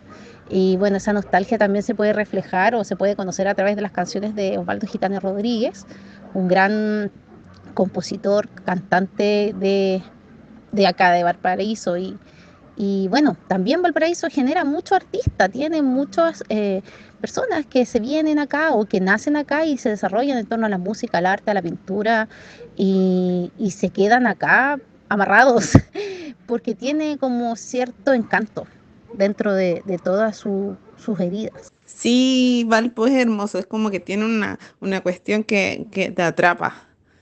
Eh, y, y tiene arte por todos los rincones, sobre todo los cerros. No solo los cerros turísticos, sino que en, en otros cerros también. Pero sí, es verdad que la parte de abajo, al lado del puerto, está bien dejadita de la mano de Dios, como se diría. Eh, harto, harto abandono, poca gente transitando, da un poquito de susto incluso. A uno como turista por lo menos que no, no conoce. Oye, tengo otro mensaje que nos llegó al Instagram, que es de Franly-Prashanti. Em, dice, una vez fui a ver un evento de Valpo Cerro Abajo, muy entrete, mucha gente alegre por todas partes. Y yo también estuve en una oportunidad cuando estuve ese evento de, creo que es de Red Bull, em, que es de bicicletas. Y es muy entretenido. Y con eso quiero enlazar el tema de que en Valpo se hacen muchas cosas así como em, turísticas, como el Año Nuevo en el mar, este mismo tema mm, eh, de Valparaíso Cerro Abajo, el tema de los mil tam- tambores, creo que se llama, y muchas cosas así. ¿Qué opinas tú, André, como porteña, eh, acerca de esas actividades turísticas que como que sirven caleta como em, para el turista, valga la redundancia, pero que dejan mucha suciedad y mucho, mucho desorden en la ciudad para las personas que viven ahí? Oh, qué buena pregunta. Se me había olvidado eso porque de verdad, pues siempre veces menciona de que está, eh, de como que todo es baño, entonces como que, no sé, ¿cachai? Como que todo huele mal, todos los rincones huelen mal. ¿Están así? Eh, mira, la verdad es que hay eventos y eventos. El, la- el- justamente el Valparaíso Cerro Abajo de sí organiza Red Bull es una instancia que me parece entretenida. eh, la verdad es que mi hijo va siempre, bueno, iba siempre hasta antes de la pandemia con su papá y lo pasaba muy bien. Eh, lo que no me gusta del Año Nuevo, lo que no me gusta de las, los mil tambores, es justamente lo que tú dices, el tema de la suciedad. Ahora, el tema del Año Nuevo no es... Es algo que genera como discusión dentro de los porteños y las porteñas. O sea, a mí en lo personal no me gusta el Año Nuevo por el ruido, porque igual el tema de, no sé, los perros, los gatos, eh, todo el tema del, del- ruido, todo el tema de que gente venga solamente a eso y deje la cagada en las calles, ¿cachai? Pero claro, el turismo aquí es, es el que se levanta a través de esas actividades. Y bueno, el tema de los mil tambores, que pucha, los mil tambores mm, creo que nació mal, eh, siempre debió haber sido quizá en un lugar más cerrado o con un tipo de enfoque más hacia una cultura realmente cultural, porque se transforma en batucadas, personas tomando, meando las calles, o sea, fue horrible, los primeros años de los mil tambores eran horribles. Tú te ibas por las calles y lo único que veías es que, no sé, ciertas calles, por ejemplo, calle Freire, que está en el plan, era un meadero público. Entonces, estamos hablando de gente que toma en exceso, que está en las calles, que ve tambores y la verdad es que me genera mucha contradicción de si es o no una actividad cultural o es una justificación para quedar tirado en la calle. Eh, no sé, eh, ahí quizá me pongo un poco vieja amarga, pero eso me pasa. No, nada, amargada, yo creo que tienes toda la razón. Y me acabo de acordar de una mm, idea muy imbécil de alguien que había propuesto poner urinarios. Así como, de verdad, weón, es como, no sé, ¿cachai? Vamos a poner, ¿qué? Tazas de baño después, weón. Es como, de verdad me parecía muy imbécil. Es como, weón, no meen nomás, ¿cachai? Pero en serio, de verdad, no, para nada, yo también estoy como en contra de eso. No soy de allá, pero estoy, o sea, te apoyo, ¿cachai? No encuentro que sea una idea de como estar despotricando porque sí. ¿Quién dice despotricar, weón? Bueno, en fin. Pero no, no, todo bien. Todo bien con quejarse de los buenos de mierda que van a ver Valparaíso. Ahora, por otro lado, lo de los mil tambores, desde mi ignorancia, no tengo idea de qué se trata. Lo conozco, pero es como una celebración muy inventada, bacán por el turismo, ¿cachai? Y la cultura y todo, pero es como, bueno, hagamos la, la fiesta de, no sé, la alcachofa, ¿cachai?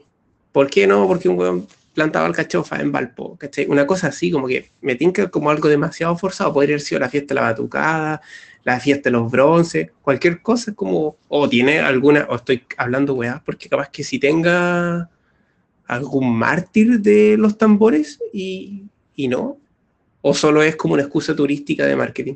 Lo digo todo bajo un marco de respeto, por si acaso.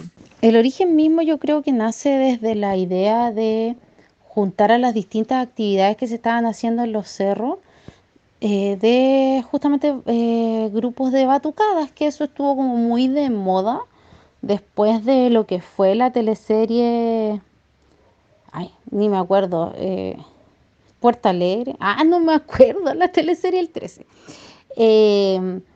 Y se generó como una moda de la batucada. Ahora, en su inicio, los mil tambores eh, eh, invitaba a las organizaciones de los cerros, por ejemplo, las juntas de vecinos, grupos de vecinos, a que hicieran eh, ellos sus propios pasacalles y, y diseñaran sus trajes y todo eso. Entonces era como bonito en un inicio, pero siento que después fue como desvirtuándose y se transformó en un carrete callejero, ¿cachai? Y si bien estaba la instancia de los cuerpos pintados, eh, ahora cualquier mujer u hombre se, en pelota se pone una flor loca y se expone como arte de cuerpos pintados. Y eso creo que es, lo que choca, que, que finalmente ya deja de ser, desde mi punto de vista, por supuesto, y desde el respeto a quienes puedan hacerlo, me parece que no es algo artístico. Y claro, mejor lo hubiesen bautizado como el Festival del, del Tambor, pero no así como carnavales culturales, ¿cachai? Totalmente de acuerdo. Debería ser como sacarle la parte, la palabra cultural, porque ahí siempre entra el conflicto, ¿cachai? De que la gente alega y dice que no, es que no es cultural, es puro carrete. Y qué increíble el poder de, increíble el poder de la televisión. Cómo potenció el tema de las batucadas. Y sí, de- pero en general como que todo Chile también pasó eso, como que agarraron mucho auge las batucadas. Incluso las malditas batucadas que se han colado en las marchas. Pero sí, po.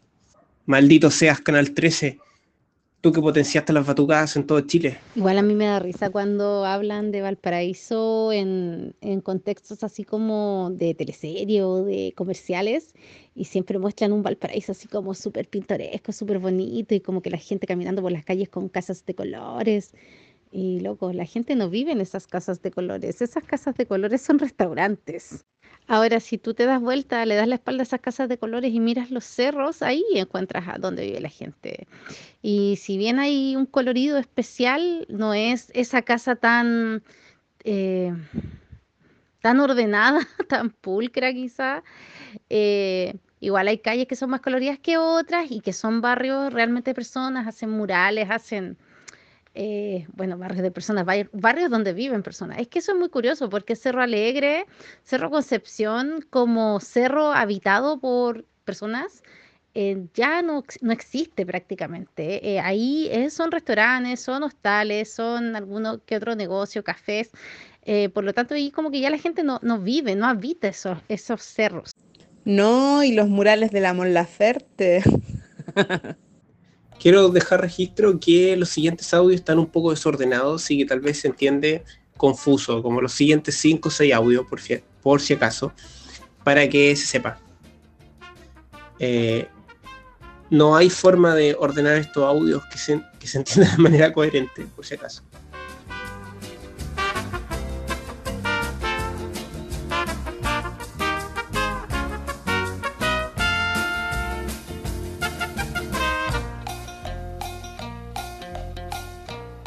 Qué mural más horrible, mural de mierda, en verdad. Chao. Oh, te funaste. Bueno, ese está en una casa que tengo entendido que am, habitan personas, pero claro, ese de repente como abuso de hacer un mural, mismo que los tambores, decir que es un impacto artístico, pero igual ese, al menos ese en particular molesta menos porque igual hay un impacto turístico en el cerro, no, al menos no se genera suciedad con ese acto o intervención. Sí, pues la Mon eh, tiene dos murales en Valparaíso. Uno que es como sobre la contaminación del mar y otro que es sobre el ciclo menstrual. Eh, bueno, hay opiniones variadas sobre la belleza o, o no de... Espérate que me acaban de pasar un pan. sé, sin nada. ok, no, no sé qué espera Francisco que haga con él.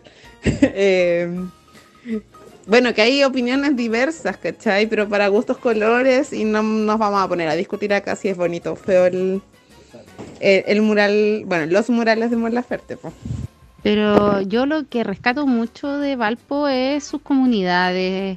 Finalmente acá cada cerro tiene su identidad. Eh, es muy curioso eso. Es como cuando en Santiago, no sé, tenéis los barrios con su identidad, acá son los cerros. Y cada cerro tiene su- sus, co- sus, no sé, sus tradiciones, sus eh, lugares más característicos, sus vecinos y vecinas, sus negocios, sus botillerías, todo eso. Eh, y bueno, eso, eso da esa identidad que tiene Valparaíso o que tiene su cerro es bonita. Y creo que las nuevas generaciones, o al menos eh, las generaciones de entre los 20 y los 30 y tantos, igual la hemos tratado de mantener. ¿cachai? Se genera todavía esa vida de barrio y ese tipo de generar actividades con tu comunidad. Eso es algo que amo de Valparaíso en verdad. O sea, bacán Mon Laferte, ¿cachai? Y su música, todo, y me gusta. Y lo que dice la Andrea, buena, ¿cachai? Igual lo po- potencia el turismo porque la gente va. A darse una vuelta y verlo. Pero objetivamente, ¿es fea o no es fea la weá, ¿cachai? Sí, est- está bien, yo puedo ser artista en un área, pero mm, bueno, no soy, no soy Da Vinci, ¿cachai? El hombre o mujer del renacimiento. No, sé que por favor mantengamos como el respeto a las demás artes, pues, ¿cachai? No sé, pues yo soy diseñador, pero no me voy a poner a cantar canto lírico porque no, pues, ¿cachai? No, porque, o sea, me puedo preparar, pero igual relax. Es como, no sé, los ingenieros comerciales que creen que las pueden hacer todas, ¿cachai? O sea, los artistas igual ya paremos, pues, ¿cachai? Sí, también, no porque yo pinte puedo ser escultor, o porque soy escultor puedo pintar, o puedo ilustrar, o, ¿cachai? Podí, pero dedícate igual, po, ¿cachai? No es como que agarro cualquier arte y yo, charán, aquí estoy. No, por favor, ¿cachai? Mon ahí. Y objetivamente, no sé, no era bonita la weá, ¿cachai? No era bonita. Mal que los fachos, porque como que alguien fue a tirarle pintura y eso también está mal, ¿cachai? Pero, eh, Yo te quiero harto, harto. Pero harto, harto. En harto. Casi mucho. pero soy patúa. Oye, ya, pues paremos con las weas de murales. Pues si el muralismo, weón, no caguen mal el muralismo de lo mismo que ya se ha cagado el muralismo solo, ¿cachai?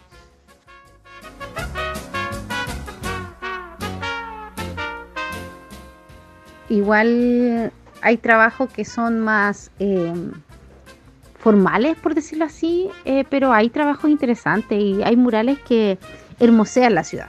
Creo que la intervención de la mona ahí eh, juega un poco con el que sea ella quien lo haya hecho como un personaje.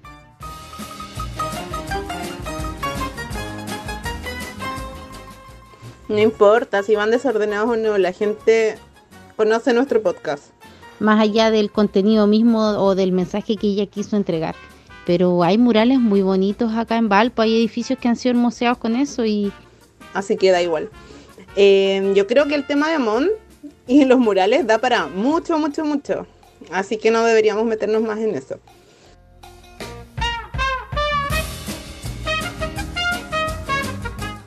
Eh, lo que sí quiero dejar en claro que estoy muy en desacuerdo con lo que dijo el pato. Eh, y les quiero leer otro mensaje de los que nos llegó a Instagram, ¿ya? Este es de Rom Lorca, que es la Romy.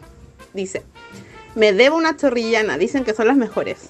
Eh, yo siempre eh, escucho que recomiendan mucho las del J. Cruz, pero nosotros cuando fuimos a Valpo comimos en un lugar que se llama El Pimentón.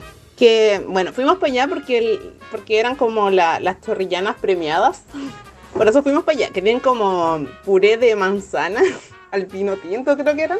Eh, y 100% recomendado. No sé si existirá todavía el pimentón ahora con el tema de la pandemia. Pero, eh, André, tú como porteña, ¿nos podrías decir alguna recomendación de chorrillana? Así como que tú hayas probado y, y 100% recomendada.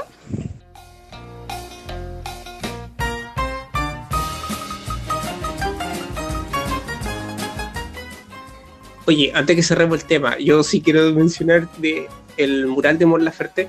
¿Por qué un mural sobre la menstruación, weón? Es como de todos los temas posibles. La menstruación, weón. O sea, paremos de decir cuando estamos menstruando, en serio. Yo creo que hay muchas mujeres, ¿cachai? Jóvenes que están escuchando esto y de verdad ellas piensan lo mismo. Y es como, oye, al mundo no le interesa cuando estamos menstruando y la menstruación sí, ok, existe, weón, todos lo sabemos. es como que vaya a ser, no sé, un mural sobre la fiebre.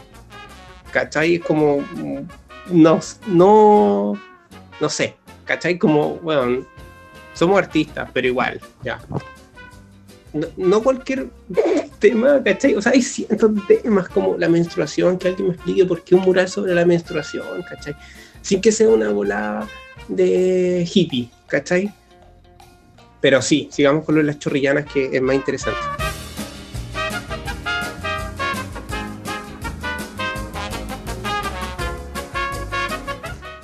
Claro, el, Pimentón ganó uno de los últimos concursos y la verdad es que nunca he ido al Pimentón. Lo conozco, lo he pasado, he pasado por fuera, pero no, no he entrado.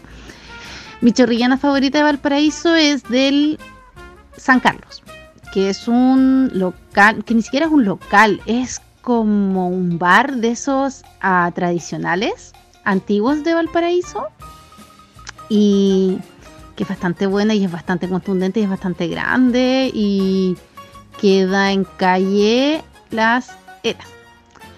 Eh, pero súper recomendado. Y eh, el J. Cruz eh, no me gusta porque lo encuentro antigénico. Bueno, en la ubicación que estaba antes, ahora tiene una nueva ubicación cerca de la, del Parque Italia, pero ese no lo conozco.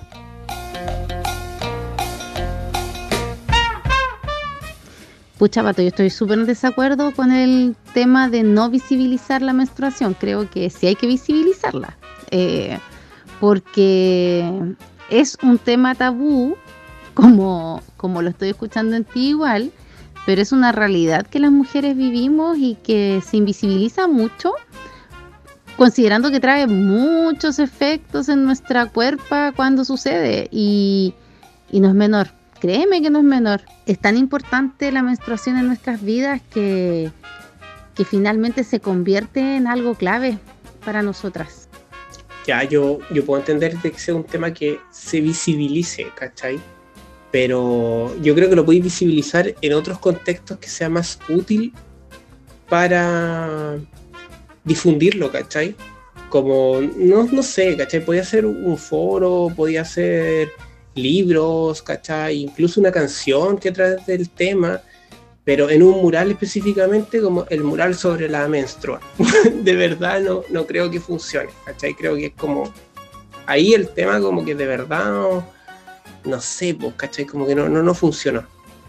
O sea, yo igual lo veo y como igual, no sé, soy sensible creo, pero, eh, o tal vez no soy tan sensible en este tema porque me estoy dando cuenta que no sé, por mural como que de verdad me llama más la atención lo, lo horripilante que el contenido, ¿cachai? Como que me quedo en eso. Entonces como que el tema me hace pensar que el tema tal vez no es tan relevante en ese contexto. Tal vez sí puede ser relevante en un contexto eh, comunitario donde se generen como charlas o eventos en torno a esto, como un tema tal vez de difusión científico-cultural. Pero como en el tema artístico, por lo menos en el, arte del mural, o tal vez el mural era muy feo y esa weá, no sé. Ahora lo voy a analizar. De hecho, creo que voy a googlear el mural en este instante. Y me gusta la diversidad de temas. Y no es un tema tabú, ¿cachai? Porque me gusta la diversidad de temas que estamos hablando de chorrillana y menstruación a la par. Me agrada nuestra flexibilidad.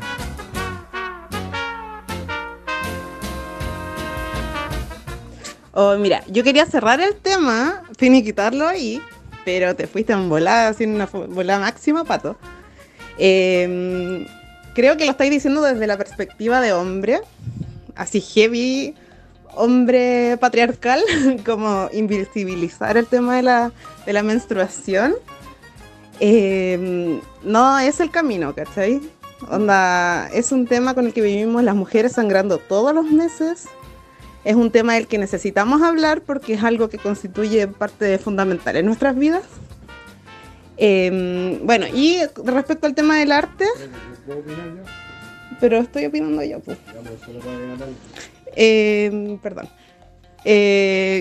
Respecto al tema de- del arte, me parece que eh, es muy limitante la opinión de que una persona que se dedique al canto no puede pintar, una persona que no sea profesional del canto no pueda cantar, o ya sí, po, gente que no, no es profesional, no sé, no estudió literatura, no puede escribir, porque son, las, las artes son inherentes al humano, entonces es como que no, no tenéis derecho a expresarte y me parece súper negativo, ¿cachai? Espérate, que acá tengo a un artista. Oye, no, yo quiero agregar dos cosas, ya que citáis el Renacimiento, solo pensar en Leonardo da Vinci. Leonardo da Vinci hacía mil cosas. De hecho, era, hacía máquinas para la guerra. Era, mm, eh, trabajaba con la anatomía, era pintor, em, era científico, también escribía, eh, también así se dedicaba a hacer instrumentos musicales, en fin. Entonces, y de hecho, los griegos eh, hablaban de que un artista en- o el que uno debería, debería así como, como cultivar, así como las artes en complemento de otras cosas, ¿cachai? Entonces ahí una persona era como completa. Y eh, también, o sea, como, ya, fin. Y lo otro que solo quería decir, así como yo crecí con dos mujeres, eh, mi mamá y mi hermana, y eh, por lo mismo también hay que también naturalizar la, la menstruación. Como que es súper, como, claro, como decía la Paula Adriana, de como de hombre así machista, ¿cachai? Hablar de como que no hablemos de la menstruación es como loco, es algo totalmente natural y por eso también eh, se tiene que hablar con naturalidad, no es, no es una cosa así como, de hecho, nada de lo que uno haga, ¿cachai? Como ser humano de- debería verse con malos ojos. En fin. Bueno, ese fue Francisco que estaba acá, estamos acá en la cocina preparando la once. Entonces estamos escuchando los audios en, en comparlante.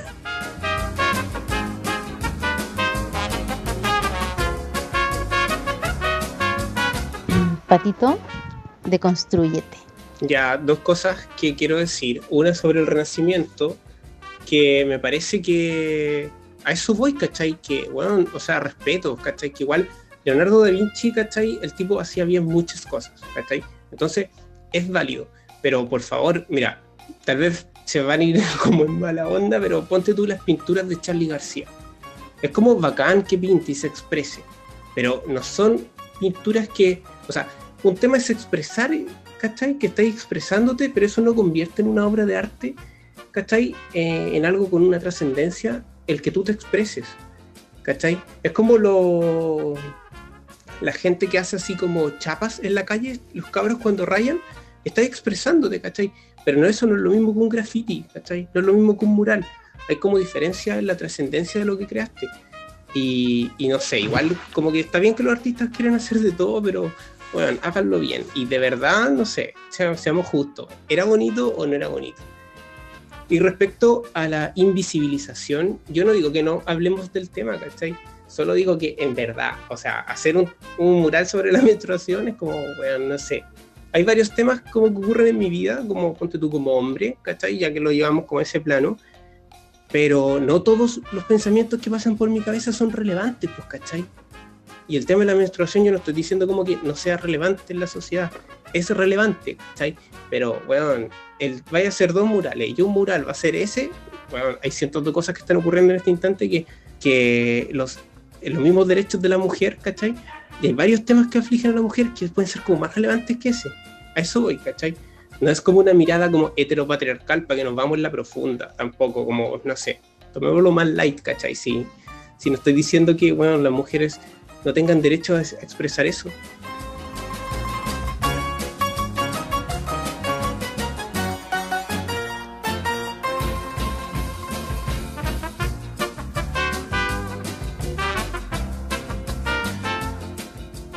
Eso que dice el pato, igual lo podemos vincular con lo que hablábamos del tema de los mil tambores, porque dónde está esa delgada línea entre la expresión y el arte y eh, lo que impacta. Igual eh, no deja de ser interesante que si la Mon o cualquier otra artista, eh, más allá de si es pintora o no, eso yo no, no, la verdad es que para mí no parece como algo que no debiera ser. Eh, al hacer un mural de la menstruación se genera esta discusión. Por lo tanto, esa es la idea, creo yo, que está logrando su, eh, su cometido, el generar un impacto y el, el quizá, eh, como se dice, incomodar. Es que eso estoy diciendo, que las mujeres, o sea, que una mujer como Mon Laferte, ¿por qué hace un mural sobre la regla? Y es como, ¿por qué un hombre o cualquier hombre va a decir qué tema es más relevante para las mujeres si nosotras tenemos voz y podemos decir lo que es más relevante para nosotras y expresarlos en un mural o en una canción o en lo que queramos? Porque si a ella le prestan un muro, ella puede hacer lo que quiera en el muro, no sé.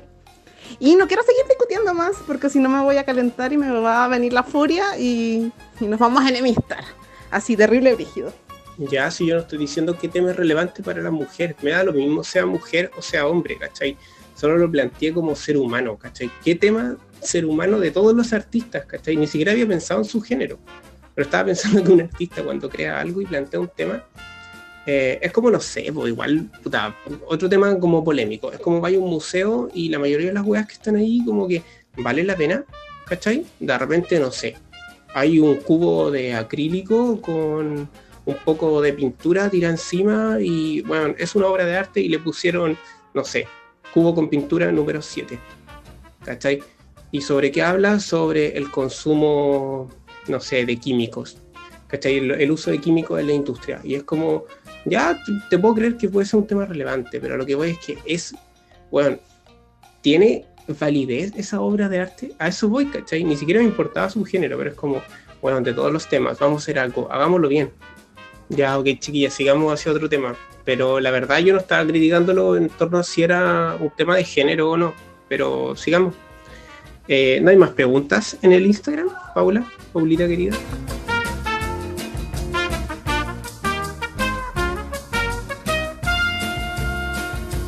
Este es el fin de los audios desordenados en torno a la obra plástica del artista nacional Mon Laferte. Eh, todos seguimos amigos como siempre. En la grabación de esta discusión no fue dañado ningún animal, ninguna obra plástica, ni ninguna masculinidad frágil. Gracias. Entonces, si no lo vamos a decir en profundidad, ¿cachai? Con eh, donde todas las personas podamos em, dar nuestros argumentos largos, yo creo que es mejor no abordarlo. Y sí, me queda un mensaje que es de la Cari Godoy. nuestra amiga Cari, que ha sido invitada también en el podcast, que solo dice Valpito hermoso, larga vida al puerto principal y a Wanderito. S.A.N. San. S.A.N. San. San, San, San. Santiago Wanderers de Valparaíso. Es igual, es una. Es un tema del Santiago Wanderers que yo en verdad no manejo mucho. Pero hay todo un tema de identidad. Aquí hay casas pintadas de verde. Hay casas con el escudo de Wanderito en sus puertas. Eh, hay toda una pasión en torno a Wanderers. La- la- las banderas, las banderas en muchas casas. Eh, es pasión acá. Es pasión ir al estadio a ver jugar al Wanderito.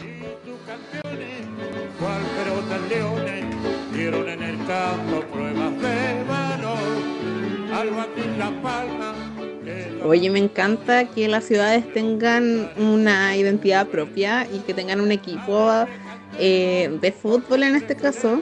Me gustaría que fueran como de más cosas.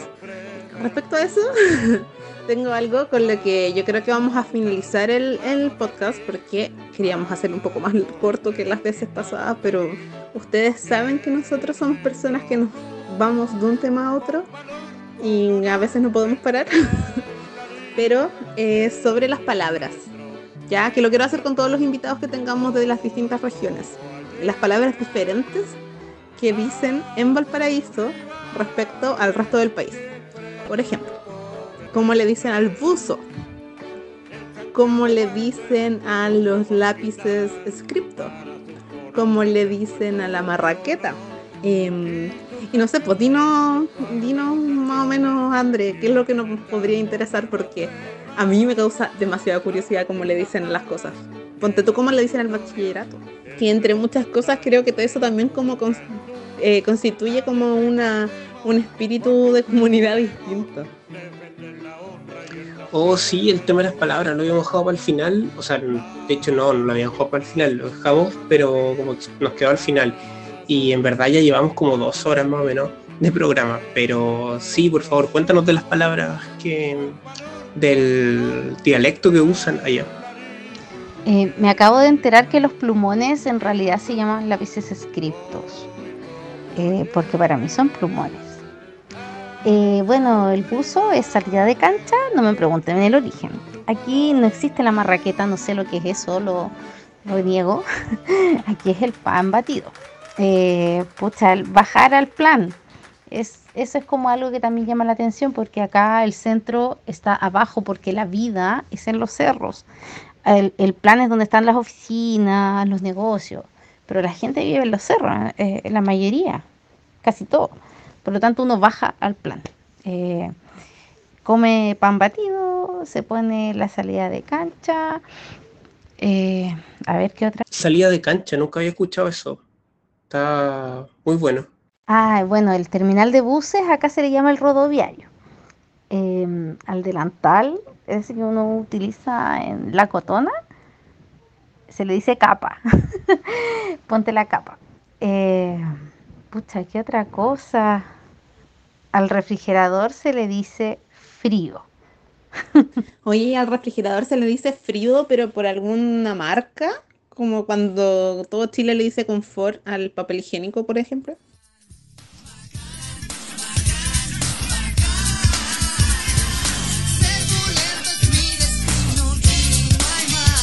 Otro concepto es como a la gente cuando le decís, no sé, choro, cuando son picabachoro, o y aquí también onda, si te ponís muy, muy choro, te deben decir, ah, no, yo los choros me los como con limón. Y es porque, onda, a mí no me venís con cuestiones. Em, o me sacáis los choros del canasto, que es como cuando ya te superan o te molesta algo, que te molestaron mucho. Oye, en verdad me cuesta como eh, dar una definición exacta de lo que me refiero con choro. Eh, vendría siendo una persona chora, Eh, como patúa, pero violenta. Uy, de verdad que no se me ocurren sinónimos. Ah, pero lo de los choros, con los choros me los como con limón y me saqué los choros del canasto es como algo de todo Chile, ¿o no? Porque nosotros en Santiago estamos cerca de Valpo, sabemos esas cosas. ¿O no? no sé. Ya me, me hiciste dudar.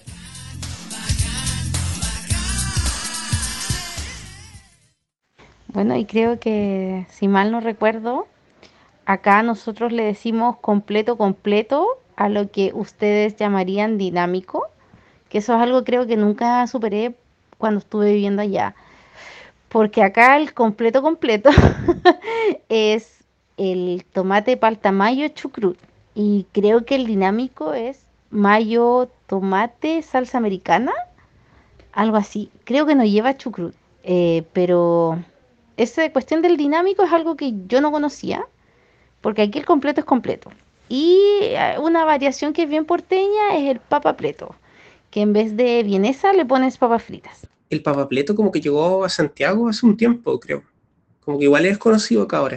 Y bueno, también hay una forma de cariñosa o antigua, más bien dicho, de decirle a Valparaíso que le dicen pancho gancho.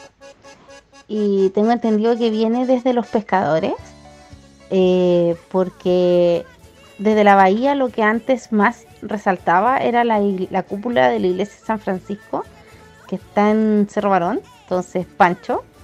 Y gancho sería por, por el gancho de pescar. Bueno, aquí también vamos a la caleta a comprar pescado. Ese es como la, la también el concepto. Yo creo que tiene que ver como con esos lenguajes del día a día, de ir a la caleta. Oh, que entrete este dato. Oye, ¿y, y hay más gente que le... O sea, ¿hay gente que le dice así?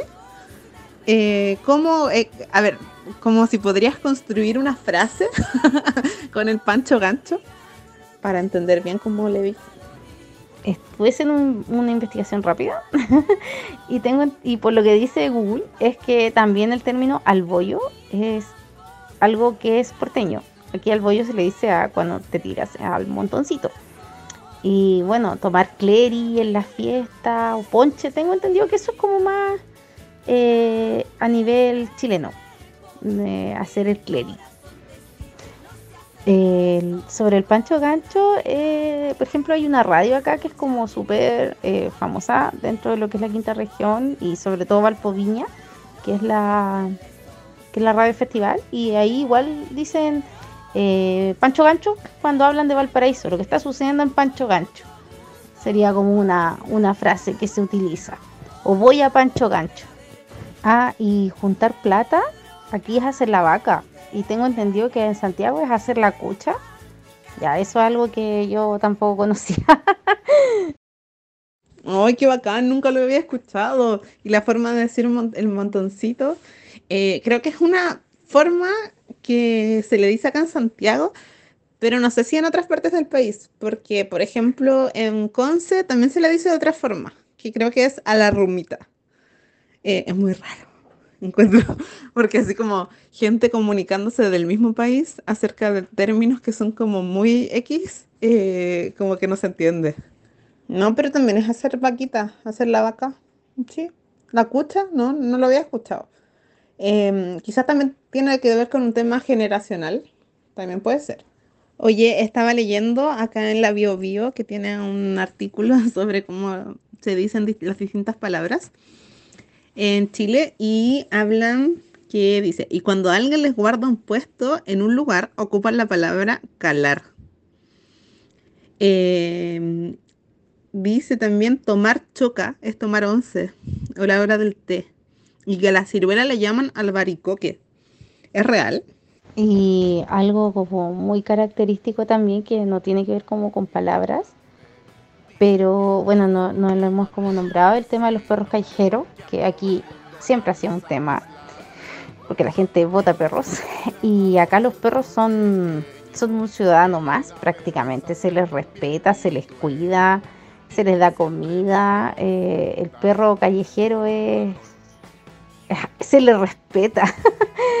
Finalmente tú podés conversar con ellos en la calle, te piden, no te, no te pescan a veces o te pescan. eh, como que si estás en, en la plaza con amigos, eh, llega el perrito y carretea contigo. Eh, acá se da mucho eso de, de que el perrito es uno más. Nunca muerdo y quepo en un departamento.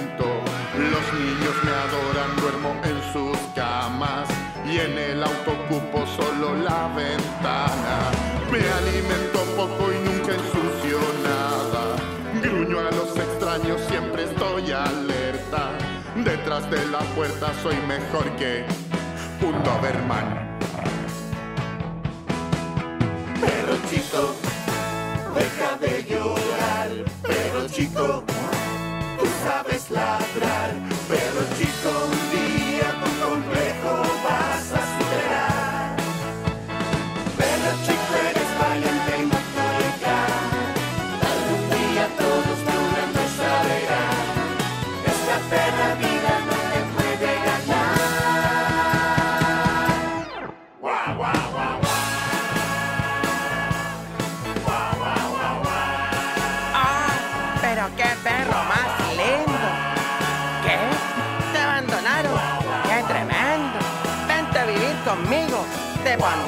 Porque es un nombre muy adecuado.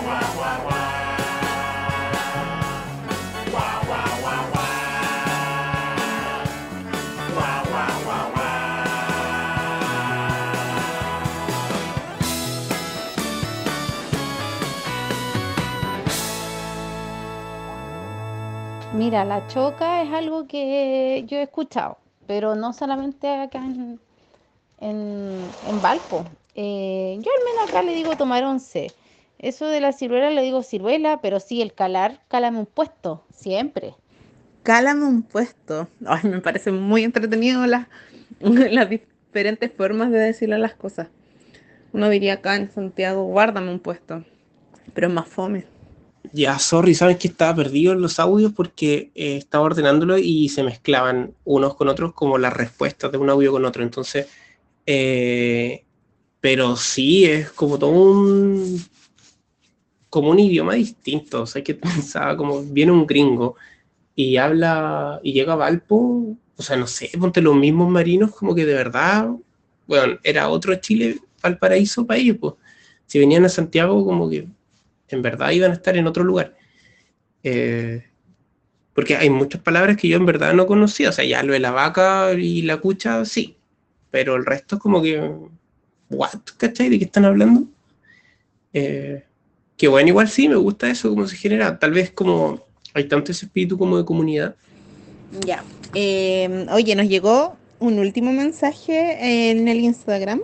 Es el último que voy a alcanzar a leer porque seguramente después nos llegan más, pero no van a entrar en la grabación. Perdón. Este es de mila.camila y dice, las pocas veces que he ido no he sabido qué visitar. Siento que no lo he aprovechado. A mí me pasaba lo mismo, que iba, llegaba al, como al puerto, a la plaza Sotomayor creo que se llama, y veía como un poquito del mercado, después caminaba un poco por el centro o por el plan, y uh, como que cero recorría y cero cachaba.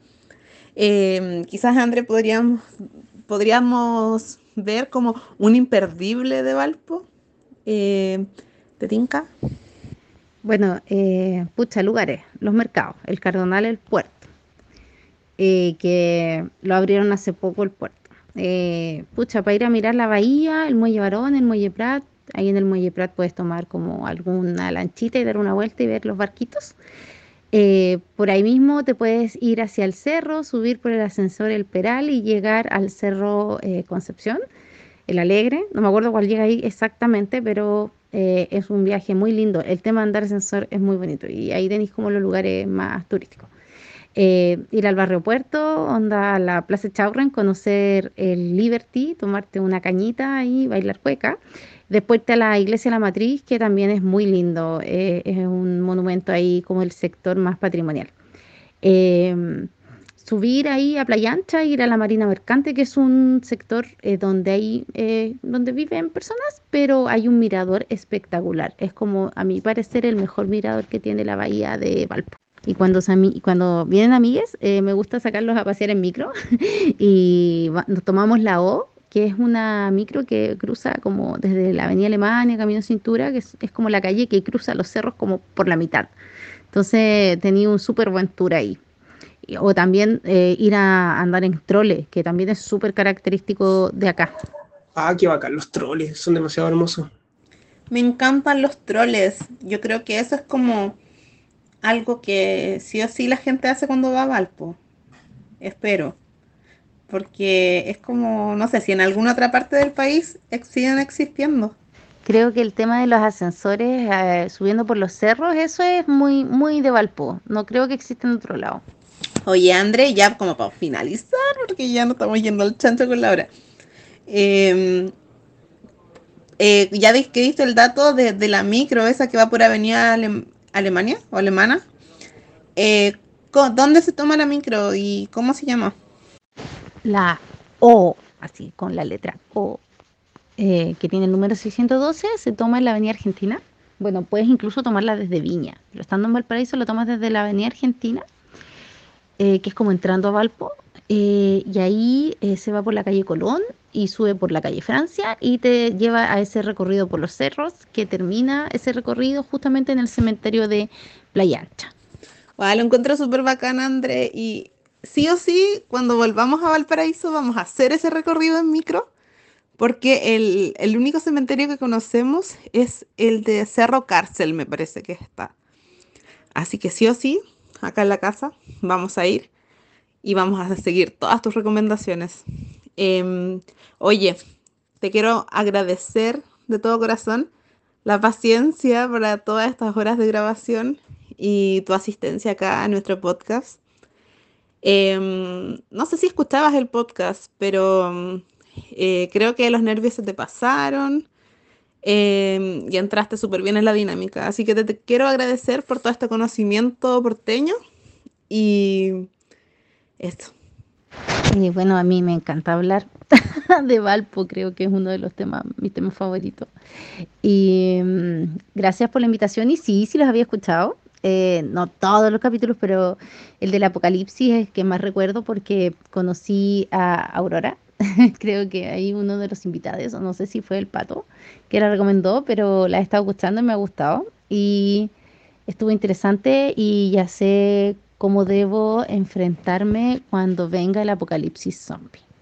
Sí, súper gracias, Andrea. Eh, estuvo súper bueno y además que fue, fuiste nuestra primera invitada a, a esta serie de podcasts sobre gente de regiones y subregiones y para tener otras visiones de cómo funciona Chile.